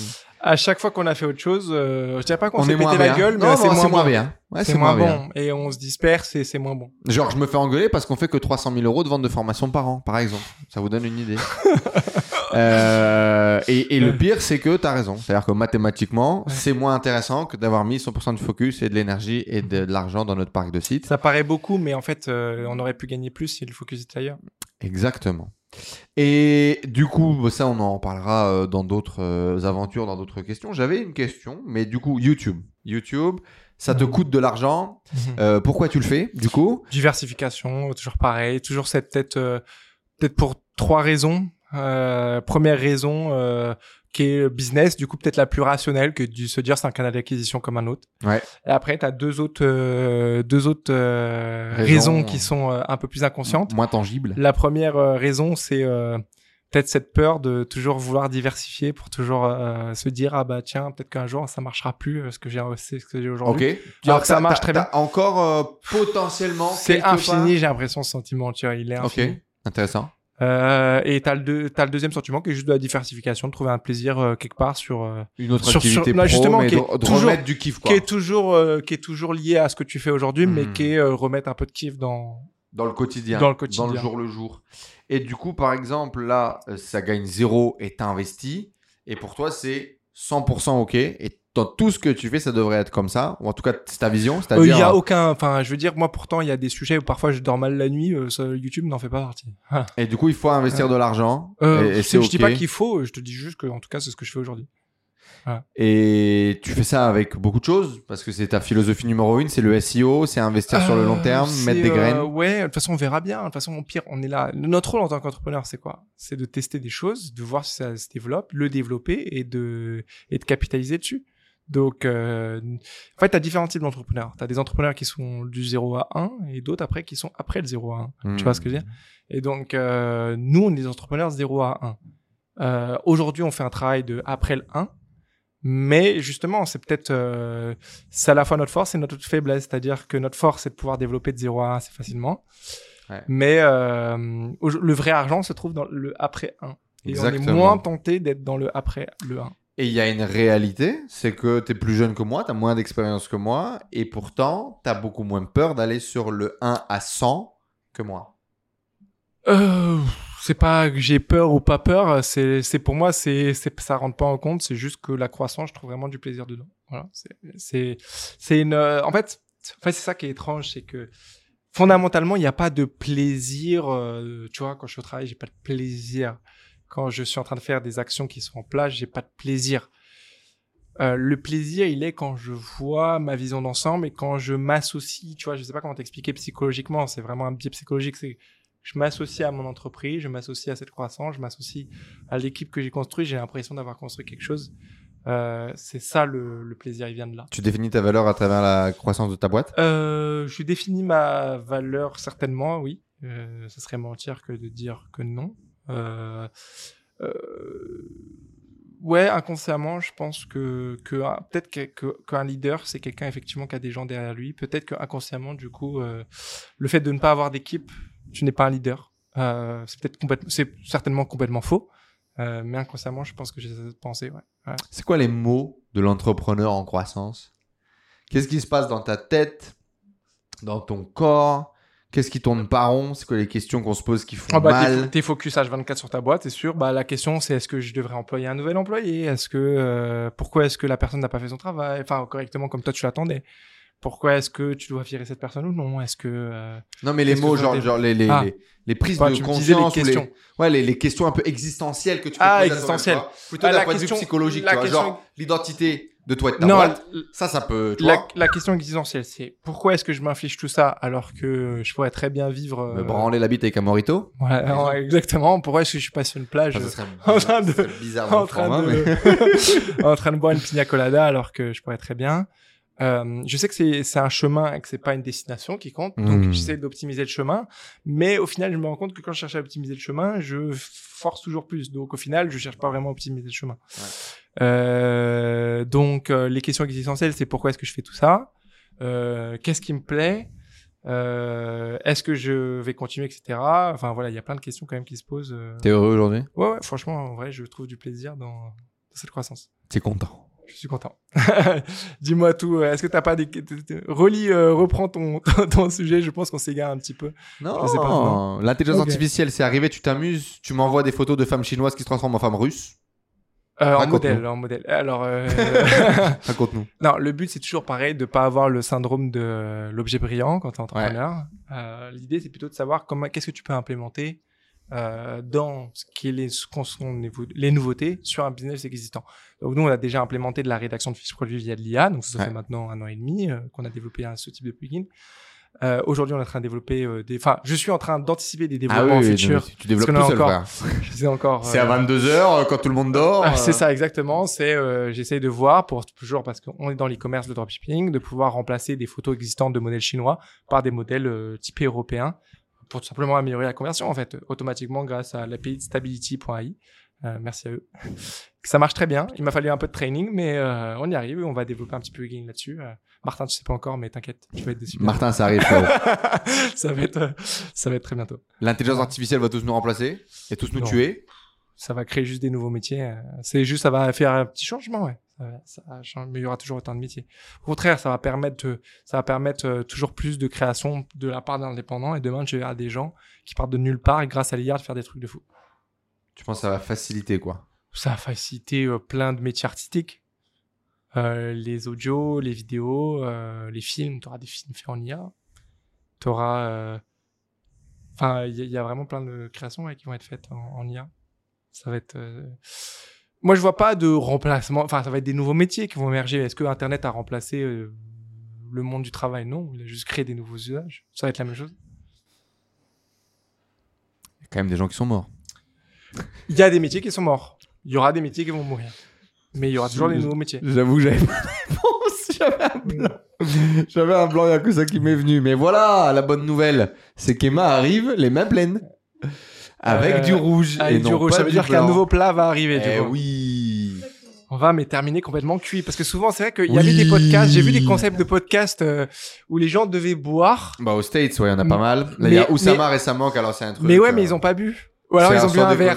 Bah ils ont bu un verre. Un verre pour les enfants. Il faut qu'on leur explique. Ils- Il faut que j'aille. Ici on boit. Oussama, mon frérot, j'arrive. hein. Ah, on va se prendre une vraie tôle. On va raconter des belles conneries et ça fera des beaux shorts. Euh, effectivement, j'ai vu. TikTokable, euh, comme dirait mon ami Momo. J'ai vu le dernier podcast d'Osama, j'étais déçu. Ils ont bu un verre, effectivement, Mais mais, qu'un euh, verre. un verre, ouais. Ouais. Ça, ça devait être euh, réponse. Alors que pour le coup, ma vision du format et, et- et du personnage d'ailleurs d'Oussama qui est, qui, qui qui est incroyable.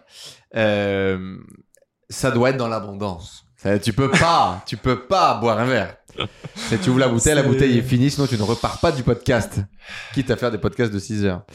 Chacun sa descente. On n'a pas tous été bien euh, lotis. Voilà, moi j'ai grandi dans une famille d'alcooliques, pas vous. Bah chacun sa merde. Mais euh, du coup, t'as prévu du coup des questions un peu plus euh, Un peu plus. pimentées, je sais Oula, pas qu'est-ce justement. Qu'est-ce que t'as su là? Non, je, que- je sais pas, je sais pas. Tu t'as déjà déjà parlé, euh, t'as déjà enlevé quelques tabous comme l'argent euh, juste avant? On a parlé un peu d'oseille, on a parlé de la. DGCRF, mon gars. C'est le tabou le plus important de l'e-commerce en francophonie, euh, je veux dire. Allez, santé. Euh, la dernière fois, au détour d'une conversation, tu me disais que tous les mecs devraient maîtriser un peu la tech. S'ils n'ont pas de compétences tech, c'est que c'est des bits. C'est peut-être pas tes mots, c'est peut-être mon interprétation, mots, mais bon. c'est L'importance de la tech. l'importance de la tech. En fait, la tech te permet de comprendre des logiques, mais ça peut être la tech aujourd'hui grâce au no-code, hein, ça peut être euh, du no-code. Hein, c'est pas obligé de savoir coder. Hein. T'as des logiques euh, code qui sont en no-code euh, qui existent aujourd'hui. Donc au moins comprendre la base Euh, de l'algo. mais c'est au moins comprendre effectivement les logiques de comment ça fonctionne. Euh, euh, sans ça, c'est sûr qu'on aurait- on aurait aujourd'hui pas notre parc. euh, bon. on n'aurait pas notre parc effectivement e-commerce. Euh, L'avantage de notre parc e-commerce, c'est qu'on a fait quand même des développements assez tech. Euh, et c'est pour ça qu'on disait tout à l'heure pas Shopify, c'est qu'on n'a rien contre Shopify. C'est juste qu'on a fait des développements, des, des développements, pardon, c'est le vin rouge euh, qui commence à m'attaquer. C'est la bonne nouvelle. On va Des commencer après les sujets des femmes et de la drogue. Ça arrive, ça arrive. Euh, c'est des développements et notre stack technique qui fait qu'on a des effectivement des taux de conversion très élevés avec des coûts très faibles qui nous permettent d'avoir des marges largement supérieures et donc bah, pouvoir enchérir plus sur Google Ads. Exactement. Et vous niquez les amis dropshippers qui nous écoutent. Exactement. Voilà. Le problème, c'est Euh, toujours pas que tu euh, que ton coût d'acquisition, c'est Russell Mm. Brunson, je crois qu'il disait ça. Le problème, ce n'est pas ton CPA qui est élevé, c'est ta capacité ou ton incapacité à faire monter ton panier moyen. Merci euh, Russell Brunson. Euh, et donc l'importance de la tech, du coup, selon toi, aujourd'hui, essentielle pour pouvoir performer, pour pouvoir être meilleur que les autres? Je connais des marketeurs qui captent rien la, la tech. Je pense que si t'es bon en marketing, ça reste le critère numéro un. Bon ou excellent? Ouais, excellent. Faut être excellent Ah dans ce cas. ouais. Si t'es vraiment excellent marketeur, je connais aucun excellent marketeur qui est pauvre. Ça, c'est certain. Euh, t'es marketeur, je pense que c'est le skill numéro un avant la tech. Mais effectivement, si t'es pas bon marketeur et que euh, tu sais que tu seras jamais bon parce que bah, il y a des personnalités différentes, il y a des gens qui captent la, la psychologie humaine, euh, qui savent comment vendre euh, avec des mots, d'autres non. Euh, c'est pas inné à tout le monde. Si tu n'es pas marketeur, le deuxième métier où tu peux t'orienter, c'est effectivement la tech. La tech te permet euh, alors, la tech, attention, hein, parce que je connais la tech des- au sens large. Euh, la, la tech, ça veut tout et rien dire. Exactement. Euh, le, le but de la tech, moi, que je définis la tech, c'est de pouvoir euh, utiliser une solution technique pour répondre à un besoin, Humain. hum- enfin un besoin, tout simplement, que ce soit business, humain ou euh, effectivement, si tu es en mesure de pouvoir répondre à une problématique et diviser des coûts financiers, tu auras toujours de l'argent. La tech permet soit d'augmenter la production, soit de résoudre un problème, soit, euh, laisse-moi réfléchir. Je pense de toute façon, c'est soit l'un, soit l'autre. C'est ça. Mais euh, nous, dans notre cas, on utilise la tech pour réduire nos coûts. Et euh, Réduire nos coûts, améliorer la qualité. réduire nos coûts, améliorer la- la qualité. Et effectivement, c'est là-dessus qui nous donne un avantage indéniable par rapport à nos concurrents. Bah, déjà, le truc de base, c'est euh, si on était sur Shopify, on paierait en moyenne euh, 10 fois plus cher. Dix fois plus cher un développement, mais c'est au-delà, au-delà juste de la stack technique. Il y a également les développements sur mesure qui sont effectivement euh, Ajouté. ajoutés, euh, qui euh, sur la, la qualité de contrôle des produits, euh, sur euh, la connexion ERP, sur euh, sur tout ça, qui sont des le game d'après. Le game d'après sur Shopify, je veux dire d'aller à 0 à 100K par mois sur Shopify, Shopify est plus adapté. Mais après, quand tu dépasses les 100K par mois, euh, ça dépend, c'est toujours pareil. Si tu as une seule... euh, nous, on fait du scaling vertical. En, euh, non, Horizontal. pardon. Scaling horizontal, justement. Le scaling vertical est parfaitement adapté avec Shopify. Ouais. Nous, on fait du scaling horizontal. Le scaling ho- horizontal, il faut une solution open source. Ça aurait pu être sur du PrestaShop, du Magento. Euh, non, Magento, c'est pas open source. PrestaShop, c'est vieux. frère. Mais oui, bah, c'est pour ça qu'on est sur WooCommerce. Shopify, c'est sûr que c'est un logiciel, quand tu regardes, qui est peut-être mieux que WooCommerce, mais il n'est pas open source. Plus vendeur. Donc, à partir de ce moment-là, nous, on peut pas faire des développements comme on pourrait Si on aurait fait du Shopify, je pense qu'on aurait, on serait devenu des vendeurs de SaaS.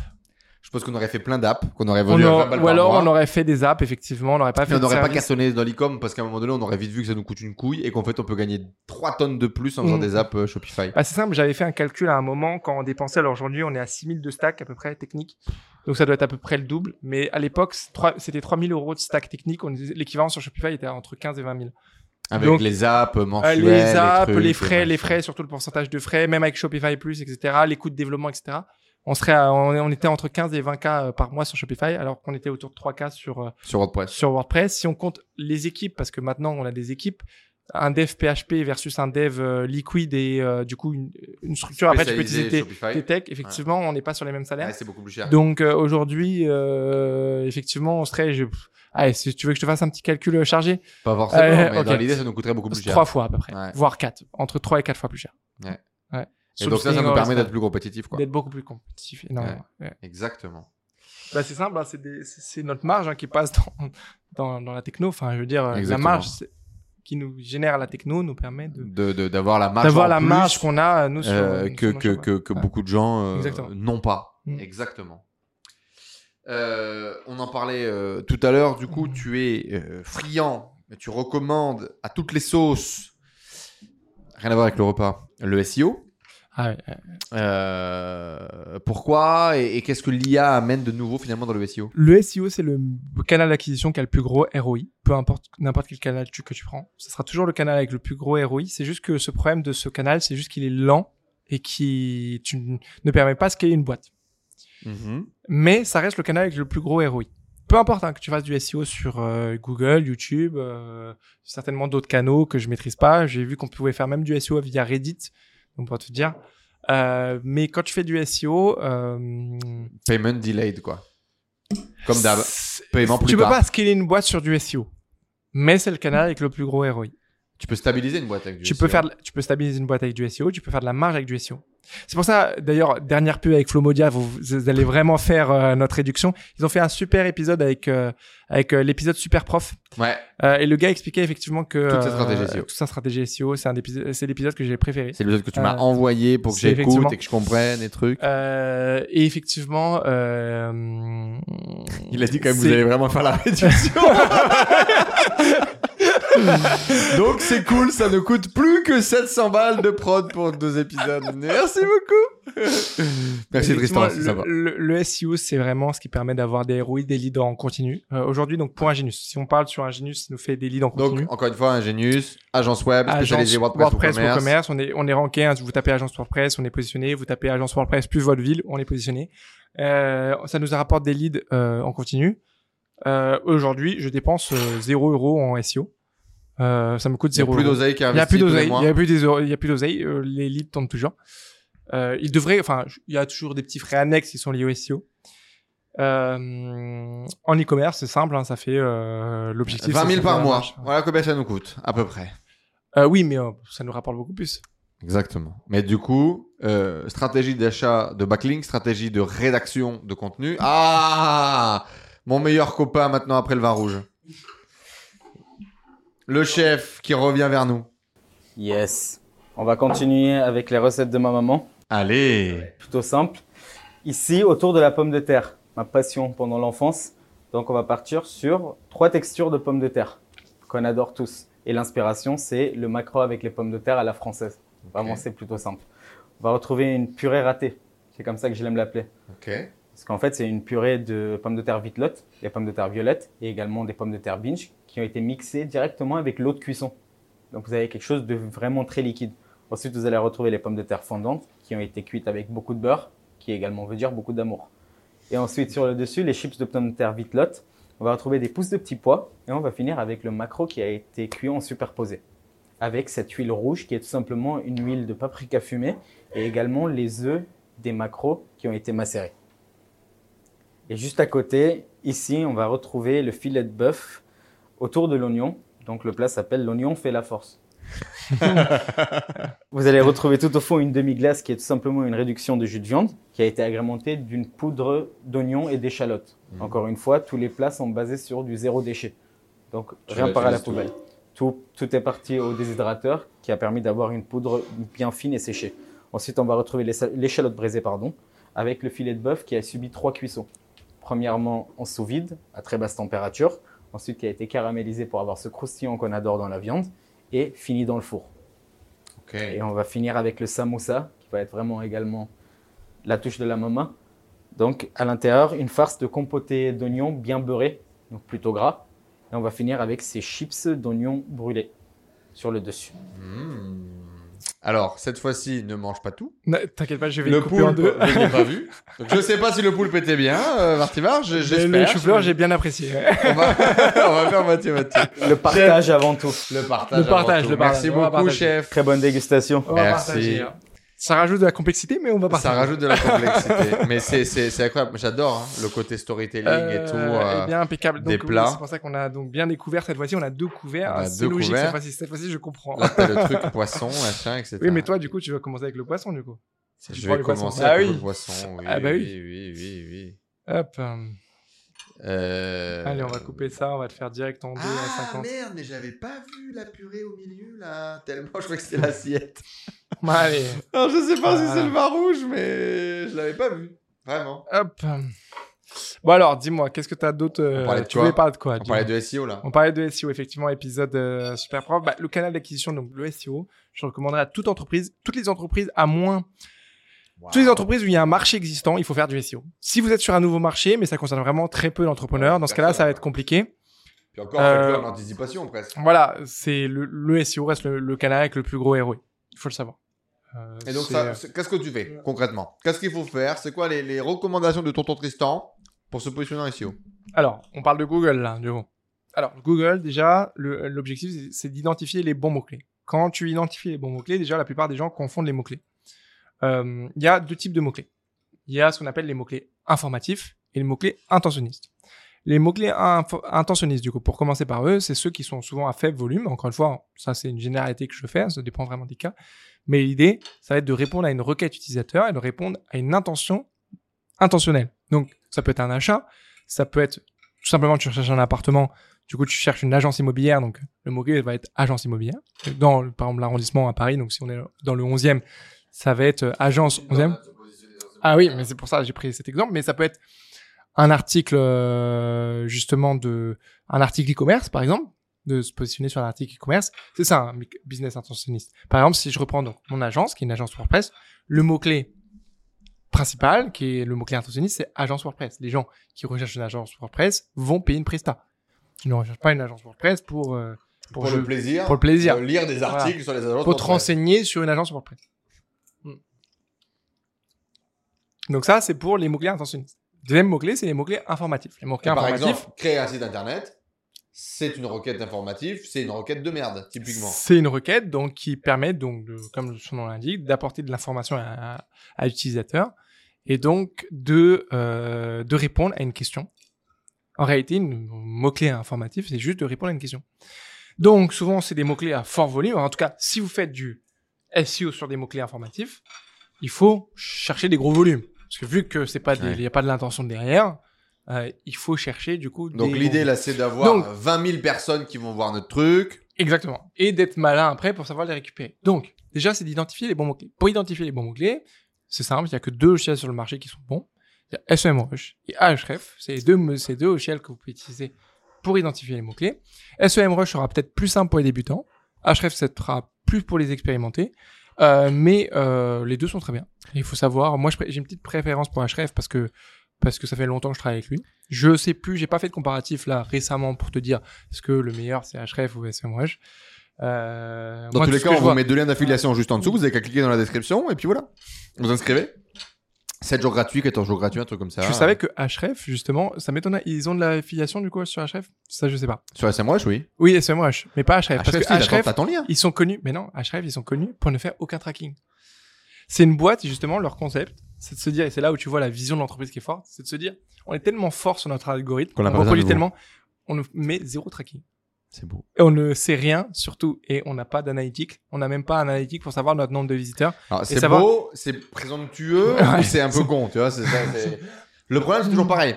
Entre visionnaire et mythomane, il n'y a qu'un pas. C'est-à-dire, est-ce que tu avais la bonne idée ou est-ce que tu es juste à trou de cul? Ça, on le sait qu'après. Tu vois ce que je veux dire? Euh, et, et ça, c'est une réalité. Entre un mec qui va te vendre l'idée révolutionnaire est une scam, bah, c'est sa capacité à réussir son projet révolutionnaire. Euh, Il y a un Steve Jobs et un Elon Musk pour 8 millions de euh, Momo et de Michel qui se sont pété la gueule. Et qui ont fini euh, peut-être en prison, d'ailleurs. Ça y est, t'as fini? Eh, ben, vas-y, on peut C'est passer une à belle histoire ou pas? C'est super bon, ce bœuf. Ouais, Allez, je t'ai pas oublié cette fois. Été tenté parce Ah. qu'il était vraiment bon. c'est sympa. Moi, je vais réussir, je pense, à manger sans tout Mm. casser, mais... Hop, allez, on va tester ce macro. Tiens le bœuf. Hop Et bon appétit, hein. Bon appétit. Et merci à vous, hein. Euh, pensez à liker, commenter. Donc pour terminer, donc la première étape, identifier les bons mots clés. Donc vous, vous, vous créez un compte sur Href SEMrush, vous identifiez les bons mots clés. Donc pour ça, vous tapez vos mots clés. Donc comment est-ce qu'on tape les mots clés L'idée c'est de ce qu'on appelle euh, identifier votre courte traîne d'abord, avant d'identifier les longues traînes. Qu'est-ce qu'une courte traîne? Qu'est-ce qu'une longue traîne? Une courte, courte traîne, c'est tout simplement la requête la plus courte possible qui correspond à votre mot clé. Donc si je reprends mon, mon cas donc d'agence ou une agence immobilière, ce serait par exemple agence immobilière Paris. Ok, ou alors même agence immobilière. Euh, donc dans mon cas, moi, moi, c'est agence WordPress. Ça, c'est le mot-clé principal. Sauf que quand vous commencez le SEO, généralement, la compétition va être rude sur cette courte traîne. Donc votre objectif, et ça, ça le voit très bien, c'est d'aller récupérer les miettes dans un premier temps. Donc d'aller récupérer les miettes, c'est d'aller chercher les longues traînes. Donc les longues traînes, ça va être souvent des phrases un peu plus longues comme agence WordPress plus ville, euh, agence immobilière plus ville, euh, d'identifier ce type de mots-clés sur des mots-clés informatifs. Donc ça, c'est pour les mots-clés intentionnistes. Donc ça peut être, euh, moi, je sais pas, si tu vends, euh, tu vends des t-shirts euh, motif cheval. Je sais pas pourquoi je pense à ça, mais si tu veux. euh, Parce qu'on n'en vend pas, pour le coup. on n'en vend pas. Mais si tu veux des t-shirts motif cheval, ça, ça peut, typiquement, c'est une, à voir, je peux pas m'en... j'ai un t-shirt avec une tête de cheval, frère Imagine la tête des gonzes. Ils font des soirées, ils se réunissent, ils ont tous des t-shirts avec des têtes de cheval. Typiquement, ça, ça peut être. Ça peut être une moyenne traîne, du coup, pour une moyenne, parce que c'est quand même pas super long. Mais si tu veux vraiment faire une longue traîne, ça peut être t-shirt motif cheval bleu. OK? Donc, dans ce cas-là, euh, tu, tu arrives sur des requêtes qui sont quand même très peu demandées, qui vont être très faible volume, mais certainement qu'il y aura très faible compétition. Voilà, petit problème technique. On a, on a Jean-Mi qui est aux toilettes, qui est parti. Euh, du, du coup, donc ça, c'est pour... Petite tourista de famille. Il est complètement éclaté, hein. Ça, il faut pas... Il faut pas... Aïe, aïe, aïe. On était sur les, du coup, les t-shirts motif euh, cheval, cheval Le bleu. frère, me relance pas comme ça aussi. Euh, bah, tu T-shirt me demandes un, cheval, tutoriel, du coup, euh, tu me demandes un tutoriel. D'ailleurs, c'est- mais est-ce que ça, c'est pas une erreur? On fait pas assez de textile On fait pas assez de vêtements On n'a pas mis les hoodies de toutes nos niches On n'a pas mis les, les, les t-shirts de toutes nos niches On n'a pas mis les... C'est tout qu'on n'a pas fait ça. D'ailleurs, j'y ai pensé. C'est toujours pareil. C'est quel est ton objectif? Quand tu commences, quand tu as ton domaine, donc euh, en gros, alors ouais, si on est parti là sur une longue explication, je vais jamais manger, mais t'as du coup trois trois grands piliers en SEO. Le pilier technique. Donc, est-ce que ton site charge rapidement? Est-ce qu'il est, euh, il répond Il rapidement?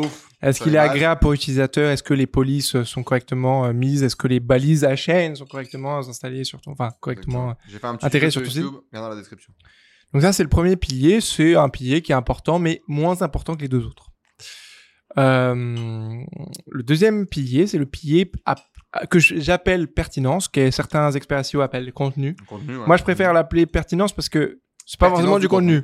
parce que non, mais parce que ça peut être un contenu qui fait 200 mots, tu vois, et tu sûr. rentres quand même. Donc en fait, euh, contenu, ça peut, euh, ah, il peut y avoir tellement peu de contenu et tu te positionnes quand même. Incroyable ça. Après, moi, je suis plus euh, terre que mer. Donc, euh, non, mais les deux, les, les deux sont Les pommes bien. de terre sont incroyables. Hmm. Les non, deux sont une belle histoire. Et donc, Pertinence du contenu. pertinence. Donc pourquoi j'appelle ça pertinence? Parce que bah, ça peut être du contenu intentionné, ça peut juste être une fiche produit, même ça peut être potentiellement juste être une photo. Tu peux te positionner sur Google Images, Avec une photo. t'as pas de contenu, t'as juste une photo. Donc c'est pertinence. C'est pour ça que je préfère ce mot. Euh, et le troisième pilier, qui est le pilier de réputation, basé donc sur deux scores, on va dire, alors je simplifie hein, le discours, mais c'est un peu plus complexe que ça, mais en réalité, on s'en tient juste à ça, ça suffit. Il y a deux critères qui se rendent en compte, c'est le domaine rating, donc qui est le rang de ton domaine, et l'URL rating, qui est le rang de ta page. L'idéal, c'est d'avoir un domaine qui est quand même puissant, c'est celui qui compte le plus, mais également le domaine de ta page. Pour faire monter ton score, c'est simple. C'est comme une réputation dans la vie. Il faut que les gens parlent de toi. C'est la même chose sur Internet. Il faut qu'on pointe, ton- euh, que d'autres sites pointent vers toi. Et plus les gens qui parlent de toi, donc qui sont des sites à forte réputation, plus le domaine est puissant, plus le lien sera puissant, plus du coup ton domaine monte en réputation et plus tu ranks face à tes concurrents. Si on revient sur une comparaison avec la vraie vie, plus des gens qui sont influenceurs, qui ont de l'autorité, parlent de toi, plus t'as d'autorité. C'est la même chose avec Google. Il faut que des sites populaires et connus et qui ont du trafic, contextualisés, ça veut dire qu'en plus qu'ils sont experts de ton secteur d'activité, un lien, C'est mieux. pour reprendre l'exemple de, de mon cheval et de t-shirt cheval, euh, si tu fais ça, bah. Bah justement, voilà, un, lien, lien sur Equidia. un, un petit lien avec Idia, ça sera super puissant. À l'inverse, tu parles de savon, euh, bah tu vas pas comprendre. Euh, voilà. Et ton lien perdra en puissance. Donc il aura de la puissance, mais Il aura un petit peu, il, il comptera un petit peu, mais il sera beaucoup moins puissant qu'un vrai lien. d'ailleurs, sachez que vous pouvez acheter des liens sur euh, Le Monde, sur euh, plein de sites comme ça qui vendent euh, des liens. Nous, on achète principalement des backlinks. euh, Alors, disclaimer, euh, Google interdit l'achat de backlink. Disclaimer. Disclaimer. Euh, cependant, tout le monde en fait. Tout le monde qui fait du, SEO, du SEO sérieusement fait de l'achat de backlink. Je ne connais personne qui rank qui n'a pas fait de l'achat de backlink. Ouais. Voilà. Donc, le euh, niveau du marché, c'est qu'il en faut beaucoup et de qualité. Donc Ouais. du coup, bah, il faut ou monter les sites ou acheter des liens. Et donc du coup, bah, on achète des liens. T'achètes des liens, bien sûr que le SEO naturel, c'est-à-dire si t'arrivais à être assez populaire pour que t'aies des liens serait l'idéal. Euh, c'est pour ça que ça, ça sert souvent à ça également, les contenus informatifs. Donc il faut faire dans l'idéal des contenus. Alors, on pourrait penser du coup par rapport à ce que j'ai dit que il faudrait faire que des contenus intentionnistes parce que c'est ce qui rapporte du business. Mais en réalité, les contenus informatifs ont quand même un énorme intérêt. C'est celui-là C'est de pouvoir avoir des utilisateurs sur ton site, du trafic, qui, Qui monte. qui, qui va tout simplement monter ton score. Tu auras des backlinks naturels parce que tu auras des gens qui vont trouver tes articles intéressants, qui vont faire des liens vers tes, tes articles. Mais également, tu vas pouvoir faire ce qu'on appelle du maillage interne, qui va permettre de, de remonter en puissance. Et également, même si le maillage interne, donc des liens qui sont internes de ton site, sont beaucoup moins intéressants que des liens qui, qui proviennent d'autres sites. Mhm. Ça compte quand même. Euh, et la profondeur, bon après là je rentre vraiment en technique, mais tu as des profondeurs de sites également qui comptent. Mais en gros, euh, quand tu fais du contenu, contenu stratégie généralement SEO, tu as à la fois des contenus intentionnistes et à la fois des contenus informatifs. Et ces contenus informatifs, l'objectif, c'est que d'autres gens les partagent en disant Regarde, j'ai mis ce super article sur comment brosser ton cheval. Il est franchement hyper intéressant. Le premier avantage, c'est surtout de faire comprendre à Google que tu es un expert Ce que du sujet et que tu maîtrises, tu maîtrises la sémantique. La deuxième, c'est de pouvoir faire effectivement d'apporter du trafic qui va compter dans ton score. Et le troisième, c'est si tu peux en bénéficier, c'est d'avoir en plus des backlinks naturels. Donc, tout expert SEO devrait à la fois faire des contenus intentionnistes et informatifs. Pourquoi est-ce que tu mets autant le SEO au centre de la stratégie? Le SEO, c'est ce qui fait la marge. Le SEO, c'est pas ce qui fait scaler une boîte, mais c'est ce qui fait la marge. Et donc, pour toi, il faut qu'on investisse tous les mois, il faut qu'on. C'est ce qui fait la de C'est demain, c'est ce qui fait la valorisation et la marge. Enfin, les deux sont liés. La valorisation d'une boîte est liée à la marge. Ça fait la marge, ça fait la valorisation. En partie. Aujourd'hui, on est en train de scaler l'international? On va aux États-Unis, on va en France, en Espagne, en Italie, en Hollande, en Allemagne, en Suède. Mhm. Et on investit au- en SEO à l'international. Et du coup, bah, tu as mis pour la première fois euh, les pieds dans le SEO à l'international. C'est quoi tes conclusions? C'est quoi ton bilan? Qu'est-ce que tu as appris? Bah, je- on est très mauvais face aux États-Unis, mais on est très bon par rapport au marché européen. Les Français sont très bons ici en réalité par rapport au marché européen. Donc en fait, euh, si vous êtes bon en France, vous serez certainement bon à l'étranger, sauf peut-être aux US. Et donc, du coup, en fait, effectivement, ce que ça veut dire, c'est qu'il y a des opportunités énormes Mhm. sur le SEO en Europe de façon globale. Ouais. Exactement. Euh, le marché européen est à un niveau un peu débile quand même. Des billes faibles. Débile, euh, effectivement. euh, tu te dis, mais ils, ils connaissent pas le SEO Exactement. Et donc, Euh. il est très facile de positionner un site aujourd'hui en Italie, en Espagne. Mais à l'inverse, du coup, il est plus compliqué de trouver des partenaires pour faire de l'achat de liens. Euh, du coup, vu que le marché n'est pas mature, euh, si, tu veux, si on va acheter des liens, on a des, c'est souvent de la très faible qualité pour très cher. Voilà les premiers retours qu'on a. Euh, autre retour qui était intéressant, c'était que l'Espagne a L'Espagne est un peu plus mature, un peu plus- qui est plus mature et qui est plus compliqué, et un pouvoir d'achat qui est plus faible. Et donc, du coup, au final, des efforts qui sont pas forcément Ouais, le marché espagnol est pas très intéressant. Ouais. Euh, mais euh, parce que je pense que les Américains qui font du SEO ont appris en seconde langue. C'est ma théorie. Hein. Peut-être que je me trompe complet. Peut-être même les Français. C'est ma Même théorie. les Français mais, qui sont plus facilement partis en Espagne. mais, mais ma théorie, c'est qu'effectivement, les Américains apprennent en seconde langue euh, les- l'espagnol et du coup, ils font du l'ISEO en Espagne. Ça marche aussi en France. Et le- sauf que les Espagnols ont moins d'argent, espagnol donc c'est pas LV2, intéressant. euh, et voilà quoi. Et donc un niveau Ouais. assez élevé finalement en Espagne. Donc euh, n'allez pas en Espagne si vous voulez vous lancer dans le SEO. C'est pas forcément ce de plus facile en Ouais, premier site. c'est pas intéressant. Enfin, moins. Moins intéressant que d'autres marchés. dire. Exactement. Moins le faire en, en, en- en number one. Ouais. Qu'est-ce qu'on pourrait dire d'autre sur cette partie SEO C'est pas mal, hein Ouais, on s'est. Je savais pas qu'on allait parler SEO ce soir. J'espère en tout cas vous avoir apporté euh, réponse à vos questions. C'est beau. Euh, Et voilà. sinon, petite euh, introduction effectivement. Contact.ingenius.fr. Voilà, ou alors j'ai fait une vidéo YouTube sur les trois piliers du SEO. euh, c'est intéressant. C'est ingenius.io d'ailleurs. Et sinon, non, c'est un, un genius.agency. Était un peu bourré. ingenius.agency. euh, vin rouge. Voilà. Camembert rouge, Ça fait trois ans que je travaille avec lui, euh, quasiment. hein. Je, je vous rappelle juste. euh, je connais pas mon cœur, mon adresse de site, ni mon adresse email. Radicaux. Enzo Honoré. Tristan Gatelier. Machin. Non, qu'est-ce qu'on en... Est-ce qu'on en parle? Est-ce qu'on en parle? De quoi? Et, et, et des gens qui ont des maladies imaginaires sur LinkedIn. Le type, il a découvert qu'il avait une maladie imaginaire quand il avait 8 ans et c'est pour ça qu'aujourd'hui c'est quelqu'un de spécial. Non, c'est abusé, le marketing sur LinkedIn, frère. On en parle ou pas? Moi, j'aime bien LinkedIn. Et moi, normalement, Mais il a des réflexions, mais là, il s'en bat les couilles à manger, frère. Du coup, il répond plus. Euh, j'aime bien LinkedIn. Et du coup, LinkedIn. LinkedIn, c'est intéressant, mais c'est vrai que c'est un monde à part. Mais c'est vrai que c'est intéressant. C'est un canal d'acquisition. C'est un canal d'acquisition. Il y a du bullshit, mais de manière différente que sur d'autres plateformes. Hein. T'as du bullshit. Exactement. T'as du bullshit sur toutes les plateformes. Hein. Et ce qui est ça super va drôle, c'est que moi, euh, je vois les gens sur, LinkedIn. Tout à euh, l'heure, tout à l'heure, euh, Flo me montrait un truc, par exemple, de gars LinkedIn qui se foutaient de la gueule, en gros, euh, du marketing Instagram à la Yomi Denzel, mais qui faisait la même chose. mais qui faisait un autre truc, mais pro différemment, LinkedIn, ouais, LinkedIn. C'était juste-. Une méthode différente sur LinkedIn. Ouais. Chaque plateforme a ses codes. C'est connard d'autres plateformes, en fait. Chaque plateforme a ses codes. Il faut comprendre les plateformes si tu veux les utiliser. Moi, LinkedIn, c'est une des plateformes que j'apprécie peut-être un peu plus. Mais effectivement, il y a beaucoup de focus sur, sur LinkedIn. Mais chaque avantage a ses inconvénients. Chaque C'est plateforme a quel genre, les connards de LinkedIn, du coup? C'est qui? Le connard de LinkedIn, il ressemble à quoi hein? Je suis pas expert en réseaux sociaux. Désolé, mais c'est pas un sujet où tu vas pouvoir m'amener euh, facilement. Je publie maintenant depuis un an. Je m'étais fait accompagner au début, puis après j'écris mes propres posts. Maintenant, je cherche à internaliser. Euh, je, c'est une plateforme qui est intéressante, qui permet d'avoir la visibilité. Moi, j'ai des, j'ai des leads maintenant sur, sur LinkedIn. J'ai des leads.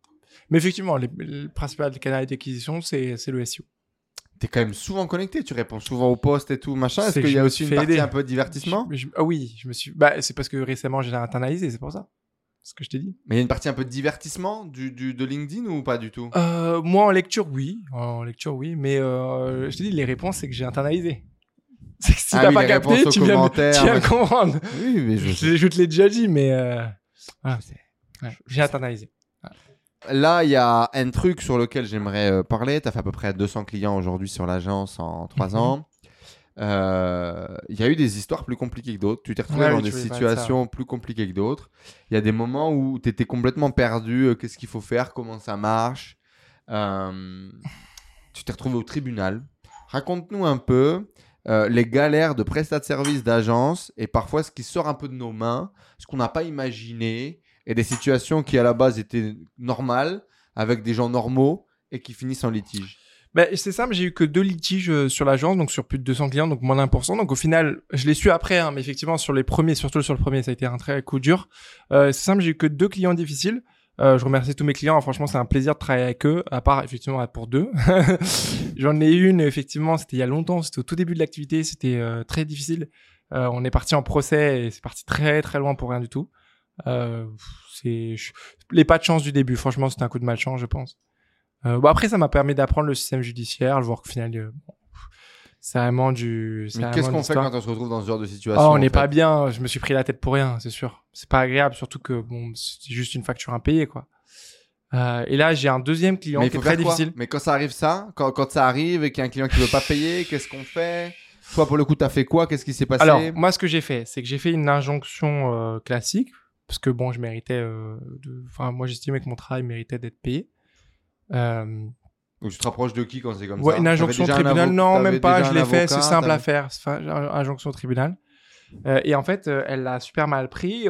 En plus de pas me payer, elle m'a réattaqué en justice. Et c'est elle qui a fait après des procédures. Donc en fait, le- ça s'est retourné.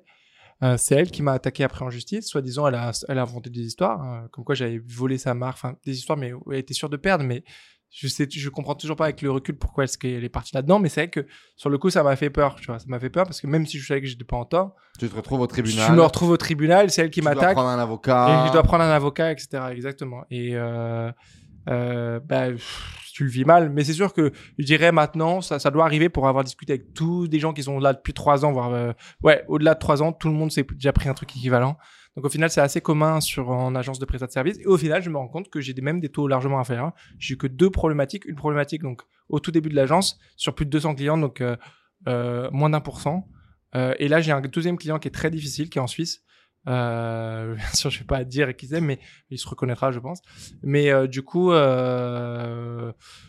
c'est vraiment un coup de pas de chance. C'est des, clients qui sont qui sont abusifs. Il faut le dire clairement. Il faut juste couper la presta le plus tôt possible. Euh, là, moi, j'ai une équipe aujourd'hui euh, qui continue. Donc, en fait, on continue, mais parce que ça me coûte rien et c'est parce que c'est carrément sur des horaires extra où justement j'ai un des employés qui veut bosser en plus, qui veut finaliser la mission. Moi, je lui dit de couper. Euh, c'est lui qui finalise, c'est sa responsabilité. Il fait ça en dehors de ses horaires de travail pour finaliser pour un client détestable. Il comprendra peut-être que ça n'a aucun intérêt pour lui de le faire. Il le fait pour par principe, je pense, et par Pour le sport.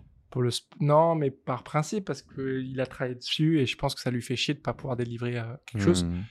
Euh, moi, c'est moi qui je lui ai dit de couper euh, la presta. C'est lui qui a, qui a décidé de continuer. Dans tous les cas, là, il est, elle est coupée tant qu'il n'a pas réglé effectivement sa facture en attente. Mais voilà, c'est deux clients sur trois ans, plus, de, plus de quasiment quatre ans d'agence. Ça représente moins de 1% des clients. C'est, C'est ok. c'est OK. Qu'est-ce qu'il faut faire? Il faut s'entourer Ouais. très rapidement d'un avocat. non, je pense il que faut faire des il contrats faut couper. béton. Oui, bien sûr, il faut faire un, coup- un contrat béton. Ça, c'est sûr. Donc sur contrat de ça, prestation. ça m'aurait, ça, ça- si je l'avais eu dès le début, ça m'aurait évité le premier euh, procès. Euh, mais c'est surtout, il faut couper en fait, il faut couper le client. Moi, par exemple, là, euh, je lui ai dit de couper euh, à, à mon employé, mais c'est lui, je lui ai dit, mais si tu travailles dessus, moi, je veux pas devoir bosser dessus à, à l'agence. Donc, il travaille pas dessus quand il, il est au travail. S'il veut continuer, moi, je, je lui ai dit de couper. Ok, donc les clients compliqués. Donc on est encadré directement d'un avocat. On a un bon contrat de prestat de service. Ouais. Et quand les clients ils débordent, ils abusent, Non, mais ça marche abus, plus. C'est on de l'abus, clairement. Nous, franchement, on est.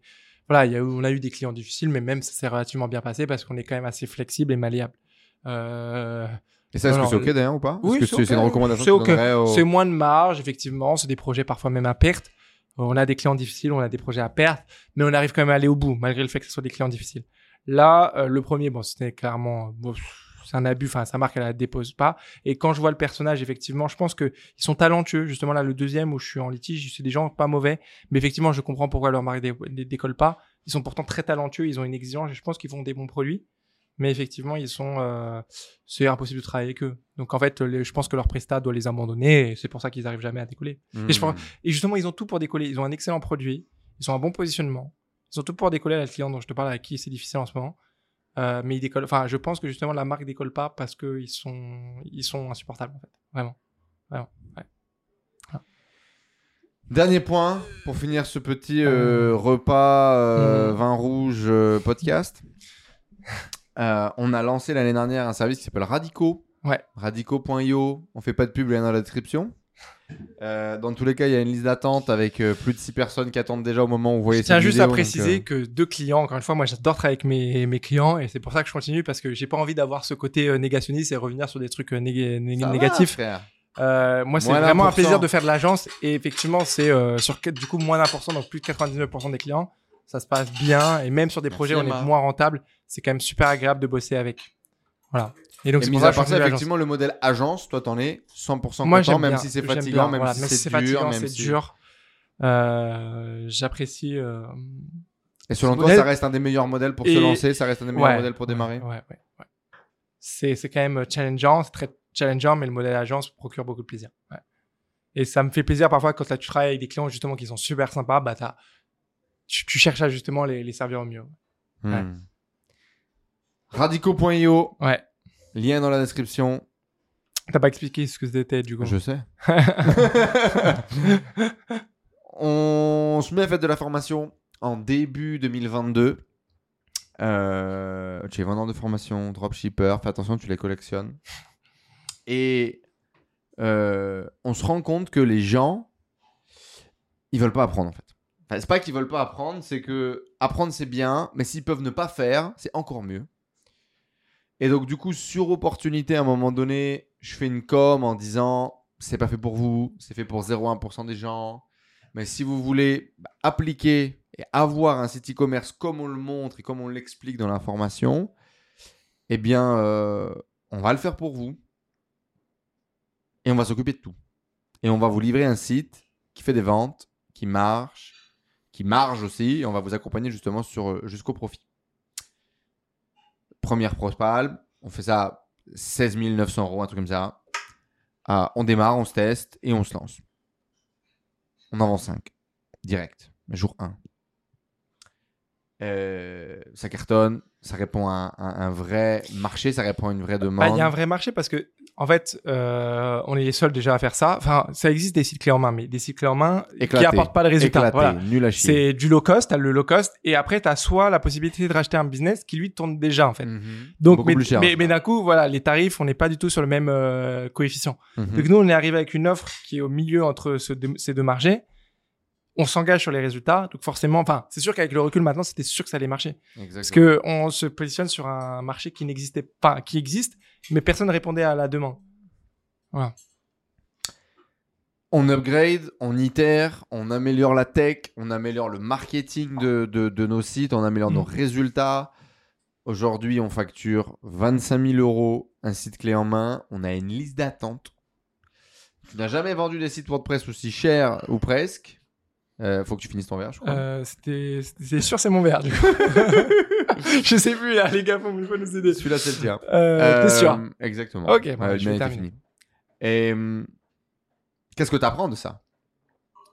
C'est quoi ton apprentissage de ce non, business non, clé en mais- main que moi j'avais jamais fait avant? Euh, en fait, c'est simple. Ce que les gens achètent, et c'est pour ça qu'on le vend, c'est les résultats. C'est le C'est un gros, risque. c'est la, Et c'est la c'est un risque. apprentissage pour nous. Ça, ça risque. C'est la responsabilité qu'on prend sur nos épaules. C'est la responsabilité contractuelle qu'on prend. Si vous voulez un business, vous commandez sur Radico, vous fournissez un business clé en main qui garantit les résultats. Euh, ça marche parce qu'on justement on garantit les résultats. On a une méthode qui est justement, enfin, qui, qui est notre méthode et qu'on travaille depuis euh, maintenant plusieurs années et qui qu'on applique également pour nos sites. Euh, bah, L'apprentissage que j'en tire, c'est que ce que les clients veulent et ce qu'ils achètent et ce qu'il y a là où il y a potentiellement de, de, de l'argent, c'est sur les résultats. Et que euh, par contre, il faut être en mesure de le délivrer. Parce qu'on n'aurait jamais. Et euh, le chef est de retour Chef, comment ça va, chef? Moi, je vais très bien et vous? Super. Ça va. Je n'ai jamais été aussi bien de ma vie, chef. Ça tombe bien, j'ai pas goûté celui-là. Effectivement, c'est pour J'ai vu mon voisin qui l'a goûté, mais moi je l'ai pas goûté.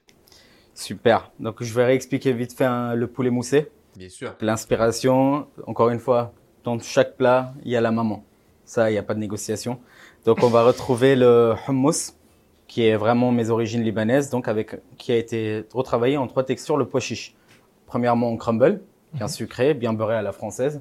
Ensuite, on va retrouver des pois chiches frits façon popcorn pour le croustillant. Et on va retrouver donc ces petites pousses de hummus feuilles, les feuilles de hummus en question. On va retrouver la mousse au chocolat qui est faite à base de chocolat Ginduja, qui est un chocolat à base de noisettes. On va retrouver la peau de poulet sucrée et également le caramel beurre salé. Petit bémol, il n'y a pas de beurre dedans. C'est tout simplement le gras du poulet qu'on a récupéré pour faire le caramel. Donc on prend un petit peu de tout et la mousse elle est légèrement glacée avec cette chaleur. Mousse au chocolat au poulet. Poulet Bah, moussé. Super. Et on va passer juste à côté avec euh, un orange un peu trop pressé. Donc on va retrouver une petite surprise tout au fond de l'assiette, mais je vais commencer par en haut. Une granité de jus d'orange. Également la génoise qui a été faite à base de zeste d'orange fraîche, également séchée. Et également du citron perse qui va apporter une touche d'amertume. Des segments d'orange, une petite marmelade, une marmelade pardon, d'orange. Et également vous allez retrouver ici des petites nids d'abeilles, on appelle ça. Ok. Simplement du caramel soufflé. Et tout au fond, le jello. Donc en fait, c'est les petits euh, desserts artificiels qu'on mange là de base. Ah, le jello. qui secouent les jello, exactement. Et là, du coup, elle a été faite à base de fleurs d'oranger. Donc il faut vraiment le manger de haut en bas. Exactement. Comme tous les assiettes ici. Merci beaucoup, chef. Merci, chef. Merci. Ce Euh, poulet-là, ben. ce, ce- ce mousse au chocolat au poulet, c'est incroyable. hein. On va tester, on va prendre un petit bout de poulet là. Et on va prendre euh, du chocolat. Hop. Eh oui, il y a de la jello. Et donc, pour parler de radicaux, donc tu me parlais des enseignements donc de radicaux, bah, c'est juste voilà un bon produit à la bonne cible. euh. Excusez-nous, monsieur le professeur. non mais, C'est juste euh, du business facile, quoi. Euh, non, mais non. Le bon produit à la bonne cible au bon prix, euh, allez vous faire enculer, quoi. vous voulez que je vous explique le business, cours de marketing ou un marketing 101, sorci c'est bon, il est cuit quoi. On l'a on l'a perdu. Mm. Je te pose une question, les enseignements sur un service que tu développes depuis un an, qui a un super succès. Non, mais- La réponse, c'est bah, le bon prix, la bonne cible. non, mais l'enseignement, c'est que il n'y a pas de, y a pas de prix pour un service. Ça, c'est fou, hein, par contre. Parce que, pour Mhm. le coup, c'était vraiment un challenge pour nous de vendre à ce prix-là, comment les gens vont réagir, Mais en comment fait, c'est logique, réagir, le marché n'est pas prêt, etc. En fait, on- effectivement, on avait peur du prix. Alors pourtant, maintenant, avec le recul, c'est limite si on n'est pas assez cher. Euh, mais en fait, euh, c'est qu'il n'y a pas de, c'est- Et les prix vont augmenter. tout n'est pas une question de tarif. Euh, le- ce que les gens veulent, en fait, peu importe le prix, c'est tant que tu as des résultats derrière, euh, les gens ils sont prêts à payer en fait. Mm. C'est. C'est effectivement acidulé, sucré. Euh, euh, c'est c'est mou avec le jello et, et, et, et croustillant avec autre chose. Moi, c'est vrai que c'est très déroutant parce qu'on sent vraiment le poulet, on sent vraiment le chocolat. c'est archi déroutant. Mais c'est bon, hein C'est bon, c'est bon, c'est bon. Ouais. Mais ça, c'est surprenant parce que je m'attendais pas à Mm. marier euh, poulet chocolat. C'est vraiment bon. Vraiment, vraiment bon. Allez, je vais laisser euh, l'orange trop pressé. Le deuxième enseignement, c'est que euh, il faut bien sûr délivrer.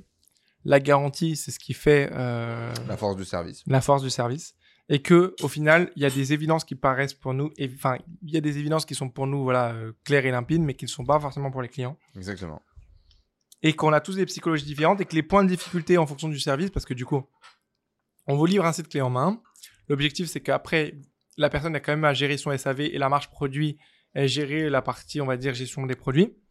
Et ça, c'est quelque chose que, bah, il y en a qui vont être très direct comprendre les tableaux de compta et faire la compta et ça va être limpide, d'autres non. D'autres, ça va être sur les ads qui vont galérer. Alors pourtant, on fait du clé en main, ils vont toucher, ils vont vouloir toucher et ça casse. Il y en a d'autres, ils vont, ils pensent que pouvoir innover par rapport au service et donc que du coup, ils vont faire des trucs et au final, non, il faut rester à la méthode. T'en as d'autres qui innovent et qui ça marche. Enfin, ce qui est fou, c'est que tous les, tous les clients qui nous ont acheté des sites clés en main, il n'y a pas un client qui se ressemble. Il y a quand même. Mm. Moins tu touches, plus ça marche. Il y a quand même ce truc-là qui ressort un peu. Même chez nous. Même sur nos sites à nous en interne. Il y a quand même ce truc de moins tu touches, plus ça marche. C'est-à-dire que la méthode, genre, elle marche. Laisse grossir le SEO. Surfe ton SEA. Intègre des produits qui répondent aux besoins des utilisa- des utilisateurs. That's it, quoi. On pourrait basculer le podcast en canadien. That's it. That's it, Colis. Allez, vas-y, tourne. Allez, chum. Ta... bois... Le bois bar. ton... bois ton vin. Est-ce que tu voulais parler d'autres sujets du coup? Dis-moi tout. Qu'est-ce que t'as prévu Genre, t'as déjà vu un podcast où le mec il met la pression au type pour poser des questions En vrai, j'ai pas le temps, moi je dois partir. euh, Euh, Moi je t'envoie des plats, toi tu me, toi tu m'engueules là. Euh, non mais mais mais mais c'est ça. J'aimerais qu'on clôture ce magnifique et incroyable podcast mené d'une main de maître par l'équipe de production de Flomodia moins 30 sur le fait. Sur euh, bah, les vendeurs de formation, c'est un peu tous des mythos quand même et des scammers. Qu'est-ce que t'en penses? Ça dépend qui. C'est toujours pareil. Il y en a qui font très bien leur boulot. Euh, ça peut aider beaucoup de gens. C'est toujours pareil. C'est, tu vois, même quand tu prends quelqu'un qui est pas forcément expert dans les, dans l'e-commerce, mais qui vend de la formation e-commerce et qui sait apprendre à quelqu'un, à partir du moment où il a aidé des gens, euh, il est bon. Moi, je pense que c'est, c'est le principe que tu, que tu dois avoir. Si le mec a apporté quelque chose à quelqu'un, c'est bien quoi. Ça suffit. Après, euh, après voilà. Ah, D'accord, c'est très élaboré comme réponse, merci beaucoup. Ah, mais pose, pose des vraies questions aussi. Ah pardon Ah pardon De toute façon, à, à- à deux heures de podcast, il ne reste plus que quelques-uns. Mettez en commentaire jeune pouce, jeune pouce de houmous, s'il vous plaît, dans les commentaires. Ça voudra dire que vous êtes encore là au bout de deux heures de- de- de- d'écoute. Mais, euh, Non, ben, je voulais clôturer sur cette partie vente de formation. Euh, La vente de ce formation, truc moi, du, du- du- du business model, ce Bah. truc des arnaques qu'il y a autour, ce truc de. Non, enfin, vente de formation, euh, nous on le voit bien, en tout cas sur les nôtres, on, a, on a vraiment fait décoller plein de gens et ça c'est vraiment très gratifiant. Après, moi je te le dis, ça reste une erreur business, selon moi, Mhm. de faire de la formation euh, parce que c'est du défocus et qu'on aurait très bien mieux gagné, mieux développé l'entreprise à rester focus sur du e-commerce. On a aidé des gens, ça nous fait plaisir. On va voir des gens, euh, effectivement, on fait des événements, ça nous fait toujours plaisir de voir nos clients. Mais au final, euh, indirectement, vu qu'on passe du temps à développer le business des gens, c'est du temps qu'on développe à développer le business d'autres personnes, mais qui développent moins notre business. Bien sûr, ça nous rapporte de l'argent, mais beaucoup moins que ce qui aurait Si pu nous rapporter si on avait été focus sur les commerces. Tu penses que c'est le cas de tous les formateurs? Non. Que tu non, non, bah que- non, enfin, c'est, le cas de tous les formateurs qui ont pas leur business principal en e-commerce. Notre business principal, entre eux, c'est de l'e-commerce. Nous, on est un des rares formateurs à avoir dans le business principal de l'e-commerce. Parce Hmm. que la plupart des gens qui enseignent l'e-commerce ne sont pas euh, e-commerçants. Ils sont Ah vendeurs de formation. TikTok Notons le temps. Tu penses que c'est une vérité, ça? Hmm. C'est indéniable. Ou alors d'anciens e-commerçants. Hmm. C'est pas la même chose. En tout cas, si vous avez du poulet et du chocolat chez vous, n'essayez pas de mettre euh, du chocolat euh, sur votre poulet comme ça, blanc d'âne, que vous trouvez dans le frigo. Mais venez le manger au Campelli.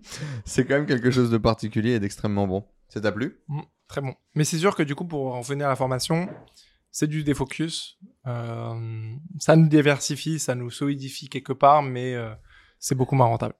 Selon toi, Ouais. tout droit, dropshipping. Non, mais du e-commerce, du e-commerce, parce qu'aujourd'hui, on n'est plus en dropshipping. Oui, E-commerce. ça va. Moi, j'aime bien, c'est des mots-clés, frère. Ça fait Mm. du clic.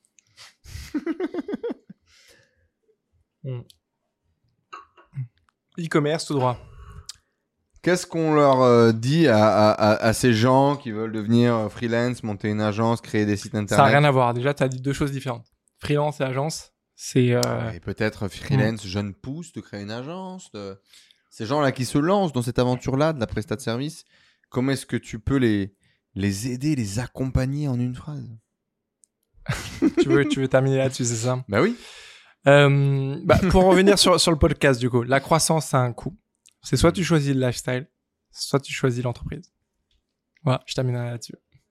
Merci, à bientôt, allez, salut Soit tu choisis. Non, mais tu peux très bien avoir le lifestyle plus tard. entrepreneuriale, C'est soit tu un entrepreneur, euh, croissance, soit un tu baisses ton revenu, tu peux pas être les tu deux. montes en charge. En tout cas, au début. Soit tu passes en mode lifestyle, tu bosses moins, soit l'un, soit l'autre. En tout cas, au début. Tu peux, je pense, arriver à un moment où tu arrives à optimiser le process de Hmm. construction et tu peux y arriver. Mais ça te passe par euh, l'acceptation de, euh, de longues soirées, on va dire. On te souhaite quoi? C'est quoi le la futur pour santé, toi? la santé toujours, c'est ce qui est le plus important. Machallah, comme on dit en Bretagne. euh, comme on dit en Bretagne. Euh, non, mais euh, de nouvelles aventures. Moi, j'aime bien de rester focus sur ce qui fonctionne. Et euh, c'est le plus gros, la plus grosse Le difficulté. C'est la plus grosse dans mon verre, frère. On n'a pas réussi à terminer le podcast. Je suis désolé, les éditeurs, c'est parti en couille Il y a un manque de respect. À a- partir du cheval, c'est parti. Je suis Enfin, le désolé. cheval. je m'excuse, mais Qui monte un Ah. business avec des t-shirts en forme de cheval, frère Non, mais il y a un marché. Hein. On a un client euh, dans le mastermind qui fait des trucs de cheval. Ouais, ok, je sais pas. On dit chevaux, hein, je crois. Non Qui fait des trucs de cheval Je, je Des là. trucs de cheval. Bon, j'espère que vous avez que ça vous a plu ce podcast. Je suis désolé pour la fin. On est un Oh peu parti en cacahuète. Euh, avec grand plaisir du coup pour. euh, On pour valide le format ou pas? Le format est très sympa. Je te remercie en tout cas de m'avoir invité. euh, T'as passé un bon moment? J'ai passé un très bon moment. On a gagné. On a gagné. Merci à tout le monde. Abonnez-vous, laissez des likes et cliquez sur les liens d'affiliation s'il vous plaît. Et euh, bien évidemment, allez euh, laisser des, bisous euh, chez Flomodia, chez Ingenius, chez tout le monde. Merci beaucoup. À bientôt.